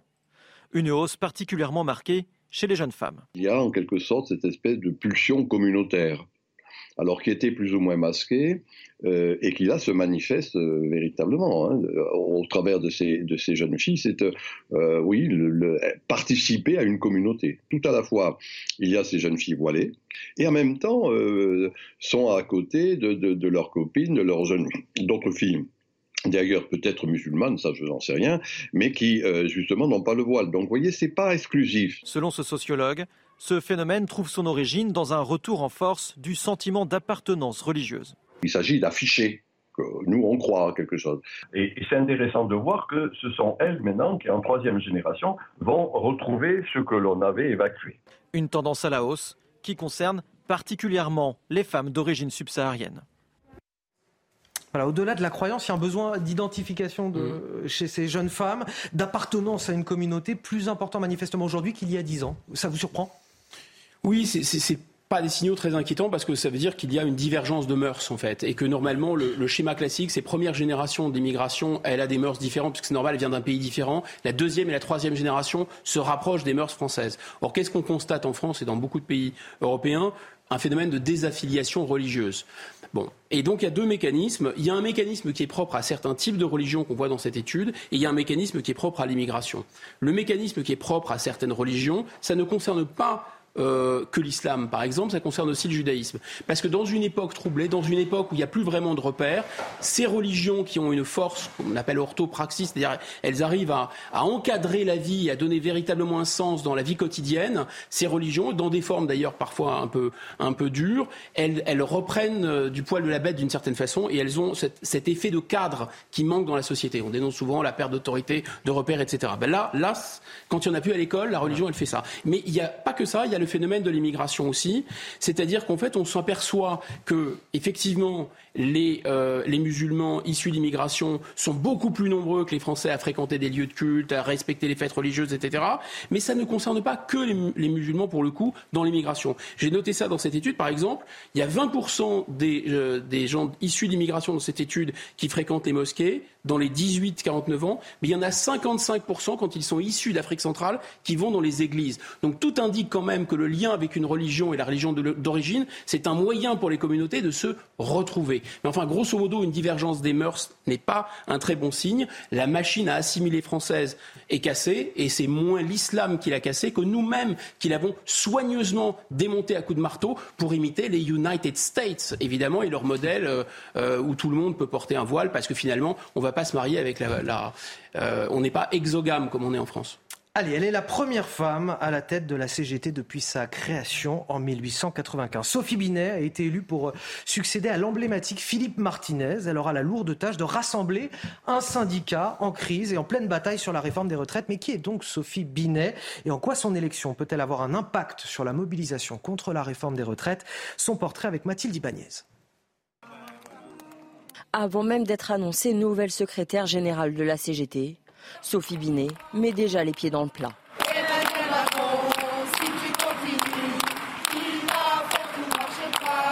En témoigne l'une de ses premières prises de parole. C'est d'abord un message fort, déterminé au gouvernement, au patronat et à Emmanuel Macron. Nous ne lâcherons rien, à commencer par notre exigence de retrait de cette réforme des retraites. Cette militante, jusqu'ici à la tête du syndicat des cadres de la CGT, a toujours eu une relation électrique avec son prédécesseur. Bah, le visage, euh, oui, vous voyez, il a Je n'ai pas de moustache, donc euh, oui, il a changé. voilà. À 41 ans, Sophie Binet a la lourde tâche de rassembler une organisation divisée. On doit euh, rassembler la CGT, rassembler le monde du travail, défendre le monde du travail et, et les salariés. donc c'est une responsabilité, une tâche immense. Militante à gauche depuis l'âge de 15 ans, elle s'est mobilisée contre le CPE, le contrat première embauche, fortement décrié puis abandonné en 2006. Elle est également très engagée sur les questions d'égalité femmes-hommes. Après la patronne de la CGT, la patronne de l'actu ce matin, c'est Somaya Labidi. Ce samedi 1er avril sonne la fin de la trêve hivernale. Après cinq mois de suspension, les procédures d'expulsion de locataires qui ont des arriérés de loyer vont reprendre, euh, tout comme les coupures de gaz et d'électricité en cas de factures impayées. Le nord de l'Espagne défiguré par des incendies criminels, la région des Asturies et celle de Cantabrie ont particulièrement été touchées. Un pic de 160 départs de feu simultanés y a été enregistré. Des feux attisés par des vents violents, plusieurs centaines de personnes ont dû être évacuées et de nombreuses routes ont été euh, fermées. Puis euh, c'est fait pour Max Verstappen, le double champion du monde en titre partira demain en pole position du Grand Prix d'Australie. Euh, c'est la deuxième pole position de la saison pour le néerlandais qui devance les pilotes Mercedes, George Russell et Lewis Hamilton. Merci à vous, Somaya Labidi. On va revenir sur Sophie euh, Binet, euh, la leader de la euh, CGT. Emmanuel Macron, si tu continues, il va faire tout noir chez toi. C'est ce qu'on l'entendait scander sur cette tribune tout à l'heure. Elle pose le décor. J'ai envie de dire, mais n'avait pas l'air de hmm. vraiment vous impressionner, euh, Guillaume Bigot. Bah, ça fait un peu, enfin, ça fait allusion au fait que des militants euh, CGT, EDF euh, ont menacé de couper l'électricité chez certains politiques. Ça fait allusion à ça. Donc ça a l'air un peu dur, mais en même temps, la manière dont c'est chanté, ça fait un peu potache. C'est pas, c'est pas très menaçant, non? Euh, non, mais au-delà du folklore. Alors, oui, au-delà, alors, au-delà de ça, euh, je me retourne vers vous. Est-ce que c'est vous même plus je vous regarde. Alors, Frédéric Durand, j'attends une réaction de votre part. Que pensez-vous de l'élection de Sophie Binet à la tête de la CGT Est-ce que c'est de nature, et, vous enchaînerez aussi là-dessus, euh, Guillaume, après, mais est-ce que c'est de nature à modifier euh, cette contestation sociale contre la réforme des retraites? Il y a une première réponse déjà qui a été donnée euh, par Sophie Binet, puisqu'elle euh, elle sera présente chez Elisabeth Borne et donc elle reste dans le Front syndical uni. Elle aurait pu dire, bah, nous, la CGT, nous n'y allons pas, nous n'y croyons pas. Donc on a déjà un premier élément de réponse, c'est qu'on est dans l'idée du rassemblement. Donc Sophie Binet n'a pas décidé de ne pas euh, continuer de, de, participer à l'intersyndicale, etc. mais bon, elle y va pour demander le retrait, hein, c'est pas... Oui, elle y va avec ses conditions, mais ça, je dirais, c'est normal. Elle aurait pu, et là on aurait eu un scoop, j'allais dire, si elle avait dit nous, nous nous y rendrons pas, ça n'est plus notre ligne, etc. On refuse cela. Donc on a un premier élément de réponse. Deuxième élément de réponse, c'est que c'est quelqu'un qui vient de l'UGICT, euh, l'UGICT CGT, c'est-à-dire les cadres. Euh, donc on attendait, euh, souvent on attend à la CGT une sorte de, de, de, de figure à la germinale. Ça n'est pas du tout ça aujourd'hui. Ça n'est pas quelqu'un qui vient du Parti communiste non plus. Elle était au Parti socialiste. Beaucoup de, représentants à la CGT étaient venus ou étaient passés par le Parti communiste. Là, c'est la gauche du, du, du mmh. Parti socialiste. et elle a réussi surtout à sortir euh, finalement d'une grande, grande difficulté de succession de Martinez, la CGT, parce qu'il faut dire que ça n'était pas gagné. Euh, il y avait deux autres concurrentes, il y avait un autre concurrent euh, aussi, Sébastien Menesplier, enfin, il y avait beaucoup de monde sur la ligne de, départ et elle n'était pas attendue. Donc je pense que c'est, je pense que la CGT, malgré tout, sortie par le haut. Ah, un mot rapide, Guillaume Bigot. Euh, on va voir. C'est très difficile de savoir à l'avance euh, quelle va être sa position, si elle va être plus ou moins dure, etc. La seule chose, c'est qu'effectivement, c'est pas tellement le fait que ce soit une femme, c'est surtout la première fois, fait que c'est une cadre euh, et une cadre qui était proche du Parti socialiste. Et elle veut apporter une dimension, disons, féministe, elle veut apporter une dimension écologiste, et je crains qu'on s'éloigne un peu de la lutte des classes pour revenir sur des thématiques du qui milieu sont chères. ouvrier, industriel. C'est ça, euh, c'est ça. Sur, euh, ça va pas être la, la- la lutte pour le salaire d'abord, ça va, c'est, le sociétal. Et je pense qu'il y avait des candidats. La seule- le seul commentaire que je peux faire, c'est qu'il y avait des candidats qui étaient beaucoup plus durs, en tout cas, comme Olivier Matteux, par exemple, euh, ou Céline Berletti. Bon, l'épreuve du feu, Allez-y. de toute façon, ce sera mercredi face à Elisabeth Borne, puisque l'intersyndicale est convoquée à, à- à Matignon. Et puis jeudi, puisque ce sera la, 11e journée de mobilisation nationale contre cette réforme des retraites. L'inflation, qui a légèrement ralenti au mois de mars, 5,6% sur un an contre un petit peu plus de 6% au mois de février, c'est l'estimation de l'INSEE. Malheureusement, les prix alimentaires continuent de grimper et la consommation des ménages recule. Cette inflation, inflation, pardon, qui impacte tous les domaines de notre société jusqu'au loto de village. Désormais, dans ces loteries, on ne s'arrache plus des, cafetières ou des grippins, on en a assez. C'est-à-dire qu'au bout du troisième grippin, on a envie d'autre chose. Et surtout, en ce moment, avec l'inflation, on veut plutôt des bons d'achat qui nous permettent de nous procurer des biens qui nous seront vraiment utiles. Alors, ça peut être des biens, euh, des des bons d'achat alimentaires ou, des bons d'achat pour des produits de première nécessité, et ce à moindre coût. Nous avons participé justement à l'une de ces euh, loteries à Bondoufle dans le département de, l'Essonne, et vous allez le voir, ces bons d'achat suscitent beaucoup d'enthousiasme. Notre reportage est signé Charles Pousseau, Vincent Fandège, avec le récit de Clémence Barbier. Virginie vient de remporter l'un des prix de ce lot en région parisienne, un bon d'achat dans une pizzeria. C'est agréable de, de gagner et de, euh, en plus, euh, ben, ça sera un repas en famille. De plus en plus de bons d'achat alimentaires ou de produits de première nécessité sont proposés dans ce type d'événement, une manière de lutter contre l'inflation. Ça les aide dans leur vie de tous les jours. Et ça, oui, je- on peut le regretter, mais malheureusement, c'est comme ça. Et si ça peut les aider, d'un côté, ils ont le côté ludique, et de l'autre côté, ça les aide dans leur vie de tous les jours, et ça, c'est important. Des lots plutôt bien accueillis. Il y a des gens qui peuvent pas se faire plaisir tous les jours, donc là, pour le coup, si on peut gagner des bons d'achat, euh, c'est le bienvenu. C'est toujours cool d'avoir des bons d'achat de toute façon. Ça donnera un petit coup de pouce. Bah, c'est vrai qu'au moins ça permet d'avoir le choix d'acheter ce qu'on veut après suite à ça, donc c'est pas mal. Ça évite de faire de gagner quelque chose que peut-être qu'on n'a pas l'utilité. Au-delà des bons d'achat alimentaires, d'autres prix plus ludiques étaient à gagner, comme la console de jeu ou la trottinette électrique. Et pour finir, un mot de l'actualité internationale avec vous, euh, Harold Iman. L'OTAN, qui est impatiente de hisser le drapeau de la Finlande, ce sont les mots de son secrétaire général hier, après la ratification de son adhésion par la Turquie. C'est un premier revers pour euh, Poutine, qui voit désormais l'OTAN s'agrandir jusqu'à sa frontière, en fait. Oui, et depuis une dizaine d'années, euh, Vladimir Poutine répète qu'en s'agrandissant vers l'Est, l'OTAN était en train de menacer la sécurité russe et il a même décrété hier un nouveau concept stratégique qui désigne l'OTAN comme l'ennemi. Cependant, l'OTAN avait très peu armé le flanc Est depuis toutes ces années, comme le stipule un accord OTAN-Russie qu'on a oublié de 1999, euh, 17, mais maintenant tout cela est caduque. Aujourd'hui, avec l'invasion euh, de l'Ukraine, la Finlande et la Suède, pays jusque-là neutres pour leurs propres raisons, ont pris peur si la Russie de Vladimir Poutine voulait les intimider, qui viendrait à leur secours. Alors, ils ont fait appel à l'OTAN, dont 29 des 31 pays étaient ravis, sauf la Hongrie et la Turquie. Finalement, la Finlande a été admise, elle qui s'était abstenue de trop hausser le ton sur la scène internationale.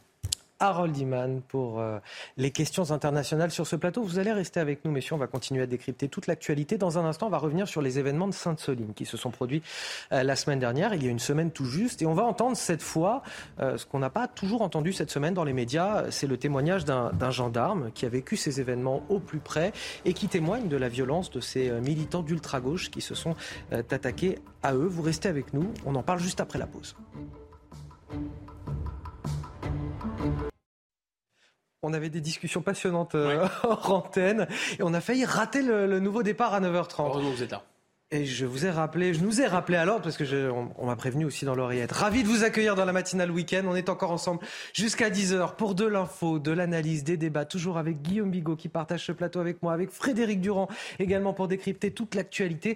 Et voici tout de suite les titres de votre journal de 9h30. À la une, une semaine après le déferlement de violence à Sainte-Soline, le témoignage d'un gendarme qui était sur place, leur voix n'a pas été très entendue cette semaine. Euh, et pourtant, il y a eu de nombreux blessés dans leur rang. Le lieutenant lieutenant Martin dirigeait une équipe d'une vingtaine de personnes. Il nous raconte le choc des forces de l'ordre face à des militants d'ultra-gauche lourdement équipés pour combattre. Un lycée au cœur de la polémique, le lycée Angela Davis de Saint-Denis. Valérie Pécresse, la présidente de la région Île-de-France, veut le faire débaptiser car la militante antiraciste dont il porte le nom a récemment signé une tribune contre la France. Quand le wokisme s'en prend à notre laïcité, explication et débat à suivre. Et puis on évoquera enfin la désertion de nos territoires ruraux. Dernière illustration à, à Landéan, en Bretagne. Dans cette commune de 1200 habitants, le pharmacien, bientôt retraité, se voit contraint de céder sa pharmacie pour un euro symbolique car il ne trouve aucun repreneur depuis six ans. Vous entendrez son témoignage une semaine après la manifestation interdite de Sainte-Soline dans les Deux-Sèvres. On revient sur cet événement, mais cette fois à travers le regard d'un gendarme, parce que depuis quelques jours, bah, dans les médias, on entend davantage le battage médiatique des manifestants et de leurs avocats. Or, il y a aussi eu une quarantaine de forces de l'ordre blessées, des policiers et des gendarmes qui ont dû faire face à un, un déferlement de violence, à des militants radicaux venus avec un arsenal de guerre. Écoutez le témoignage de ce lieutenant, le récit est signé Vincent Fandège. À la tête d'un peloton de 20 hommes et femmes, le lieutenant Martin est déployé à Sainte-Soline le week-end dernier. Sur place, il découvre des manifestants particulièrement bien organisés. On était vraiment yeux dans les yeux et en fait on, a vu à quel point ils étaient équipés. Euh, ils avaient tout, du matériel défensif, des boucliers, des bâches, des casques, des masques à gaz et du matériel offensif avec euh, des clous dans les boucliers, des barres de métal, des frondes, des cocktails Molotov euh, en quantité phénoménale des, chandelles romaines, des artifices, des mortiers. Ils étaient venus très très préparés. Un déchaînement de violence inédit selon ses collègues. Même les, plus anciens de l'escadron m'ont dit qu'eux n'avaient jamais vu ça. À un moment, on s'est dit, mais en fait, ouais, ils, veulent nous blesser, euh, voire pire, qui, veulent nous, tuer. Enfin, voilà, je me souviens m'être dit ça. En témoigne cette photo d'une partie de son masque à gaz, partiellement détruit. C'est un pavé, euh, enfin plusieurs pavés que je me suis pris donc sur le, au niveau, au niveau de la tête. Et en fait, ça a explosé mon masque à gaz, donc j'arrivais plus à respirer après. Parce qu'en fait, toute la lacrymogène revenait vers nous avec le vent qui nous était défavorable. Et quand j'ai fait tout le bilan de mon matériel, j'avais donc ouais, mon épaulière qui était fondue, mon casque, mon casque qui était plein d'impact, ma visière, ma visière brûlée. Plusieurs personnes ont été blessées dans le peloton du lieutenant Martin. L'intégralité de son groupe a d'ailleurs bénéficié d'un soutien psychologique à son initiative. Est-ce que vous avez eu le sentiment, messieurs, cette semaine, qu'il y a une forme d'inversion des valeurs? C'est Olivier Dussopt qui disait ça, le ministre du Travail, hier dans une interview. On a tenté de mettre un, signe égal entre des militants d'ultra-gauche euh, violents venus euh, euh, casser du flic, entre guillemets, et des forces de l'ordre venues les en empêcher. Je dirais pas ça. Je pense que hum, c'est, on ne peut pas mettre un signe égal pour le coup entre la violence légitime de l'État et la violence de gens qui veulent en découdre avec les forces de l'ordre. Ça, c'est indiscutable, de base. De la même façon, on ne peut pas mettre un signe égal entre des gens qui attaquent, ce qu'on a vu à Sainte-Soline, et des gens qui se défendent.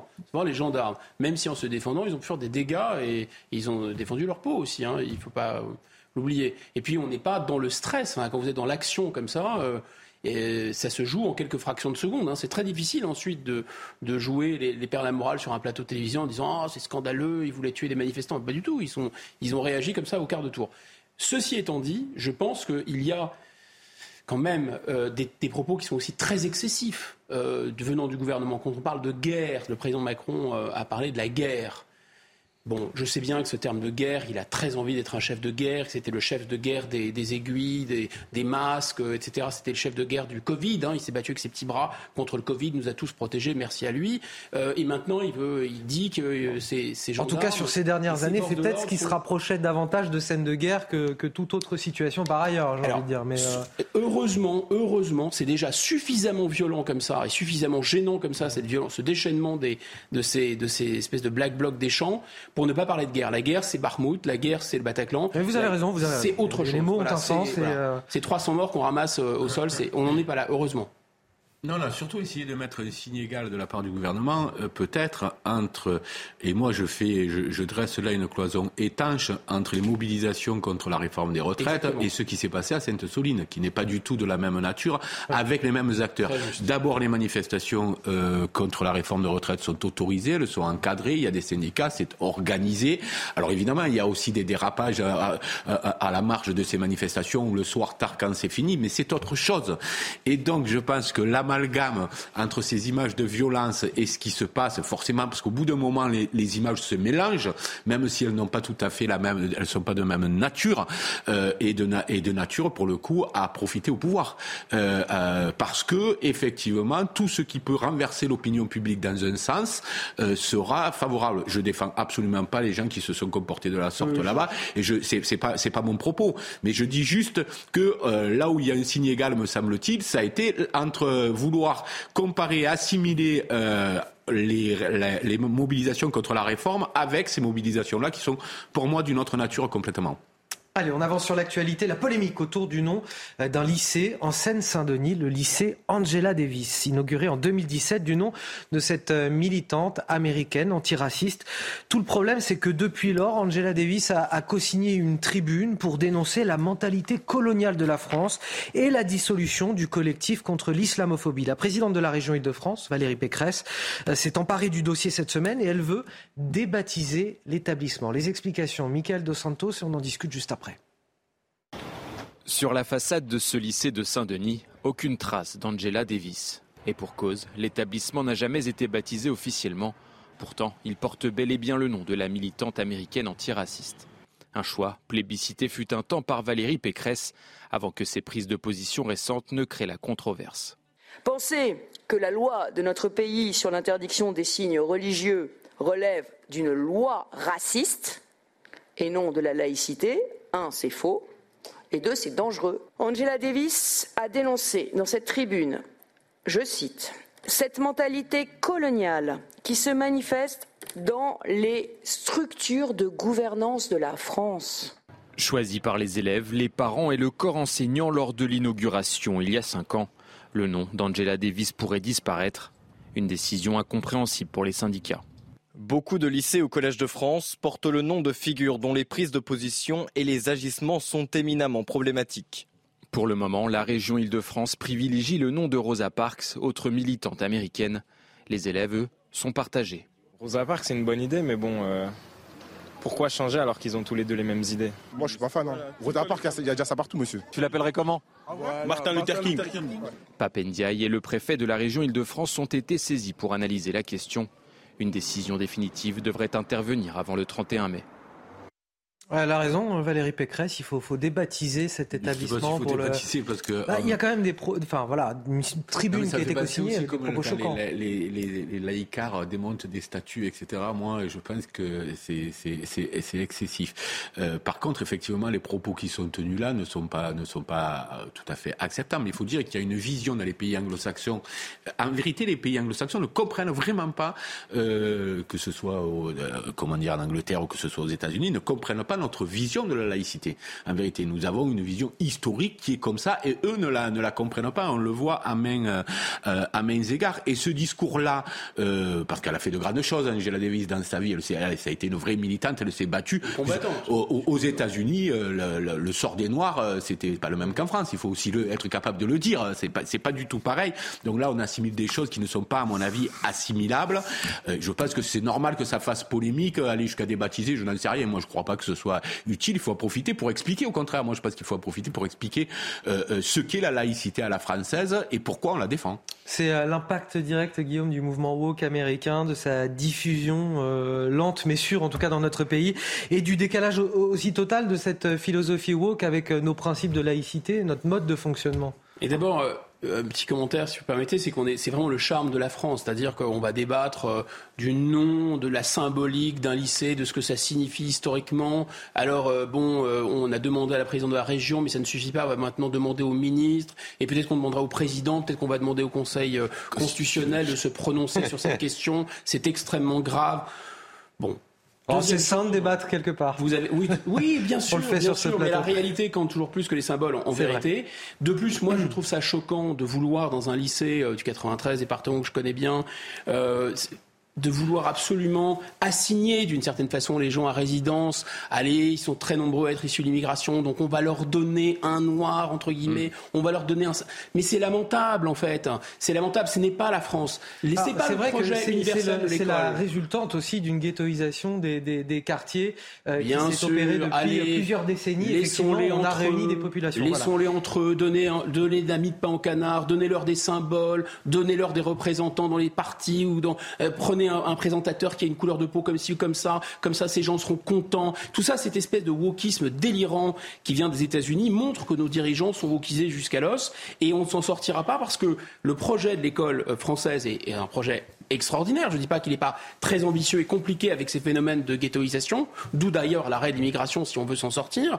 C'est l'idée de sortir les gens de leur assignation à résidence et en plus de leur transmettre euh, notre culture, notre langue, la leur, la nôtre. Euh, et, notre histoire, c'est qu'en 1914, au moment où il y avait une discrimination épouvantable aux États-Unis, il y avait des Gratien Candas, il y avait des Blaise Diane au, euh, Parlement ici, il y avait euh, des René Marant qui, qui avaient des prix Goncourt en 1921, il y avait des Oufouet de Boigny, il y avait des Léopold Sédar Senghor. On a tout dans notre histoire pour montrer qu'à l'époque où on pendait haut et court les Noirs, ici, ils étaient au gouvernement dans des places honorifiques. Ils faisaient normal supérieur. Mais on préfère C'est l'équivalent de l'obésité euh, de, la malbouffe, si vous voulez, euh, euh, alimentaire, c'est la malbouffe intellectuelle de nos dirigeants. merci de nous avoir rappelé l'existence de ces personnalités aussi, Guillaume Bigot. On va poursuivre avec ce phénomène que l'on évoque souvent sur ce plateau, la désertion de nos territoires ruraux. À Landéan, en Bretagne, un pharmacien prépare son départ à la retraite et il cherche un repreneur. Seulement, voilà, il n'y a aucun candidat pour reprendre sa pharmacie. Je précise que sa pharmacie, elle fait un bon chiffre d'affaires, elle fait 850 000 euros par an. Malheureusement, Malheureusement, il n'a pas d'autre choix pour attirer des candidats que de la céder gratuitement pour le prix d'un euro symbolique. Son témoignage a été recueilli par Mathilde Couvillier-Flornois. Cela fait bientôt six ans qu'il essaye de vendre sa pharmacie. Ne trouvant toujours pas d'acheteur, ce pharmacien a une idée originale. J'ai trouvé personne. Du coup, j'ai décidé de mettre un euro symbolique depuis quelques semaines, une semaine. Quoi. Comme ça, je vais pas pouvoir partir en retraite euh, sereinement, euh, sans le sentiment d'abandon de la population, quoi, si vous voulez.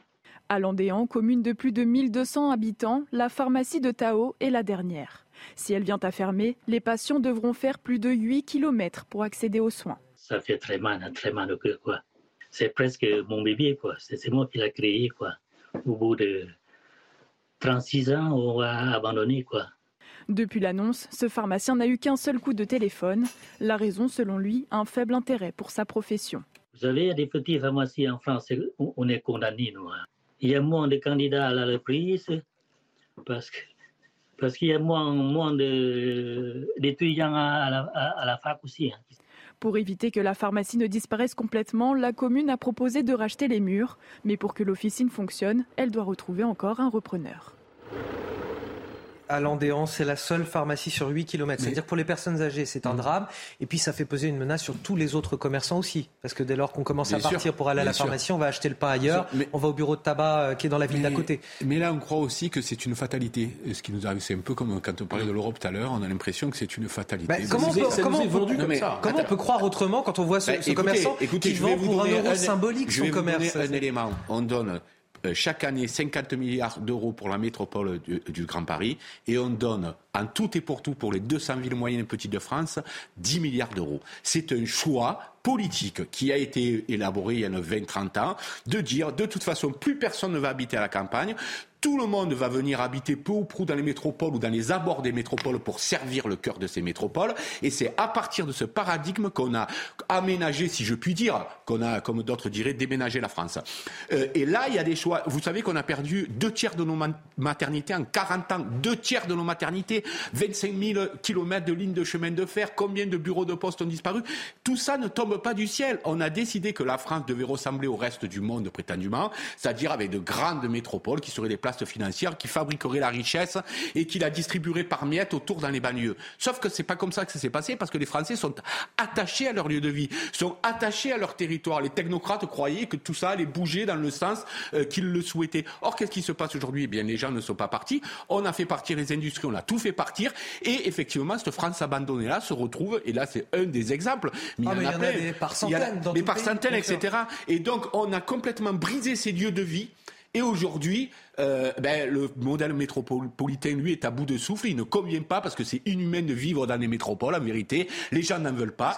Et, et, voilà ce qui se joue. Est-ce que ça va pas changer euh, dans les prochaines années? On voit que les citadins ont envie de, de voilà d'une vie plus euh, moins sûr, urbaine, plus mais calme. le lien avec l'affaire Davis. Si, si, on ne sait pas d'où on vient, on ne sait pas où on va. Si on ne sait pas qui on est, on ne peut pas avoir de désir et se projeter dans l'avenir. C'est le problème. Il y a un entretien absolument remarquable de, de mon ami Jean-Christophe Guilluy qui répond à, à, à des questions euh, des journalistes du Figaro. Je vous invite à lire cet entretien à tous nos téléspectateurs parce qu'il pose vraiment le problème. En fait, l'opposition qu'il y a aujourd'hui, c'est des gens qui nous entraînent vers ce progrès entre guillemets un progrès qui n'en est pas un, absolument inéluctable, toujours plus de globalisation, toujours plus d'adaptation à l'Europe, toujours plus de marché, etc.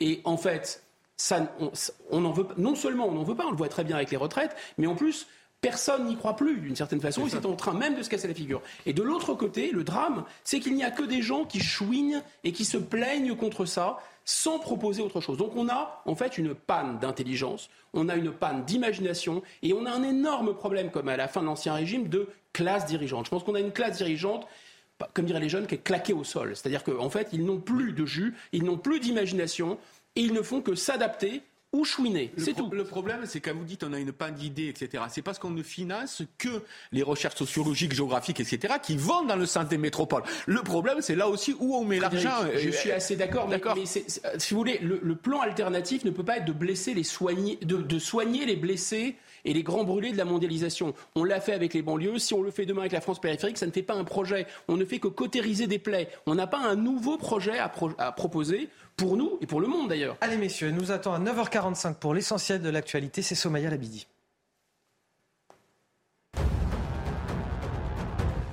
À la une ce matin, le lourd bilan de la tempête Matisse. Deux hommes sont morts hier après des chutes d'arbres dans le Grand Est. Un jeune homme de 19 ans à Senonne dans les Vosges en milieu de journée. L'autre victime âgée d'une vingtaine d'années dans la soirée sur une route au sud de Mulhouse. Des nouvelles du pape François à présent. Après trois jours de soins pour une bronchite, le Saint-Père devrait sortir de l'hôpital aujourd'hui. Hier, il a fait une visite surprise dans le service d'oncologie pédiatrique de l'hôpital Gemelli à Rome, apportant aux enfants des œufs en chocolat. Et il en a même profité pour baptiser ce nouveau-né, comme vous pouvez le voir sur ces images. Et puis, Hervé Renard a dévoilé sa toute première liste en tant que sélectionneur des Bleus hier. Fin du suspense pour la frondeuse Wendy Renard qui fera bel et bien partie de l'équipe, tout comme Eugénie Le Sommer, l'attaquante de l'OL, après deux ans d'absence. Et à moins de quatre mois du mondial, le tempo accélère pour les tricolores. Deux matchs amicaux attendent les Bleus, la Colombie ce vendredi et le Canada le 11 avril. Nous sommes le samedi 1er avril et la semaine prochaine, Marlène Schiappa sera à la une de Playboy et ce n'est pas un poisson d'avril. Je voulais en parler avec vous, messieurs. On va voir son affiche, voilà, sa une. Euh, c'est très sérieux. On a vérifié l'info et puis vous voyez l'image de, devant vous. Euh, elle pose habillée, bien évidemment, d'une robe blanche. Elle donne à l'intérieur de ce magazine une interview de 12 pages sur la liberté des femmes, les droits LGBT la politique, la littérature. Son cabinet nous précise qu'elle a toujours assumé de parler à tout le monde et d'avoir une communication disruptive. Voilà pour les éléments de langage. Guillaume Bigot, euh, qu'est-ce que vous en pensez de, cette interview? Alors, pas de cette interview, puisqu'évidemment le contenu, on l'a pas lu. On se doute qu'il est sûrement très sérieux, qu'il correspond au combat de Marlène Schiappa. On les connaît, il euh, n'y a pas de souci. Euh, cette manière de communiquer, elle vous surprend encore une fois ou bon, bah, c'est du Marlène Schiappa finalement Écoutez, c'est disruptif d'être en plus habillé dans Playboy en 2023, euh, voilà, à l'heure de, de YouPorn, je, mais les bras m'en tombent. Enfin bon, bref. Donc Ah, non seulement c'est pas disruptif, c'est pas ce qu'on attendait non non non, c'est pas disruptif, c'est pas transgressif, hein, mais je pense que c'est une sorte de cache-misère. C'est une cache-misère parce que son combat, euh, elle, elle l'a endossé depuis le départ du quinquennat Macron qui avait mis en avant cette cause des violences, de lutte contre les violences faites aux femmes comme cause du quinquennat.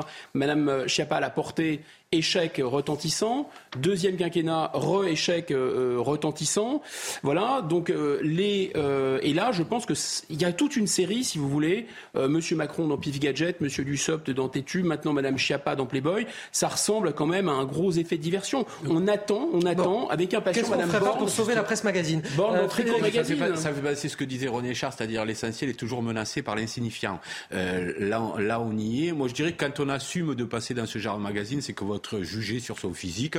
Donc moi, je me prononcerai quand j'aurai vu euh, Playboy. Bon, bah, très bien, on se donne rendez-vous la semaine prochaine, on en rediscutera. Euh, pour finir, on va partir aux États-Unis avec euh, Harold Iman pour euh, notre focus sur la situation internationale, pardonnez-moi.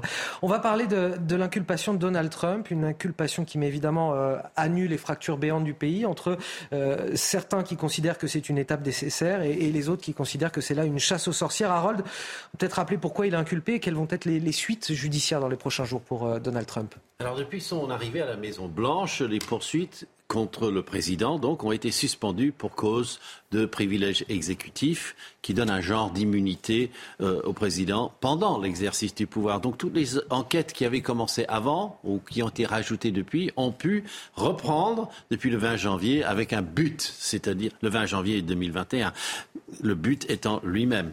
Et tout ce pourquoi il a été accusé en tant que euh, président pendant son impeachment a été effacé car il a été acquitté. Donc il ne reste que des espèces de, euh, procès qui paraissent mineurs. Principale accusation, avoir acheté le silence d'une actrice pornographique pour 120 000 dollars avec laquelle il avait eu une liaison. Le crime, l'argent du paiement venait des finances électorales. On connaît ça en France. Et donc, euh, Donald Trump est en Floride. Se rendra-t-il lui-même à New York? Oui. Il sera arrêté pendant quelques minutes, sans les menottes, sans toute la mise en scène infamante qui a été inventée exprès par un procureur anti-mafia. Et d'ailleurs, le procureur actuel, Alvin Bragg, est quelqu'un qui a été élu et qui a fait un peu de son élection euh, une cause, c'est-à-dire celle d'inculper Donald Trump pour quelque chose. À la surprise générale, les républicains qui avaient lâché Trump commencent à revenir au bercail. Et bien sûr, ceux qui ne n'aiment pas Trump disent qu'on a attendu trop longtemps. Prochain épisode à suivre sur CNews avec euh, Harold Iman. Merci pour ces précisions. Les sports.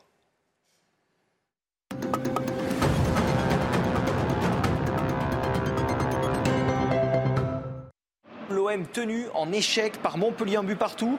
L'ouverture du score Montpellier-Rennes après cette longue percée de Wabi Kazri. Il trouve Wai au relais pour décaler Arnaud Nordin qui remporte son duel face à Blanco, titulaire dans les cages à la place de Lopez. Marseille revient sur un pénalty accordé grâce à la VAR, la main de Sacco. Et Gendouzi inscrit son deuxième but de la saison en Ligue 1. Score final un partout. L'OM confirme ses difficultés à domicile. Aucune victoire lors des cinq derniers matchs au Vélodrome. Deux défaites et trois nuls. Le dernier succès en championnat remonte au 14 janvier. Ça pourrait coûter cher aux Marseillais qui possèdent à l'inverse le meilleur bilan du championnat à l'extérieur.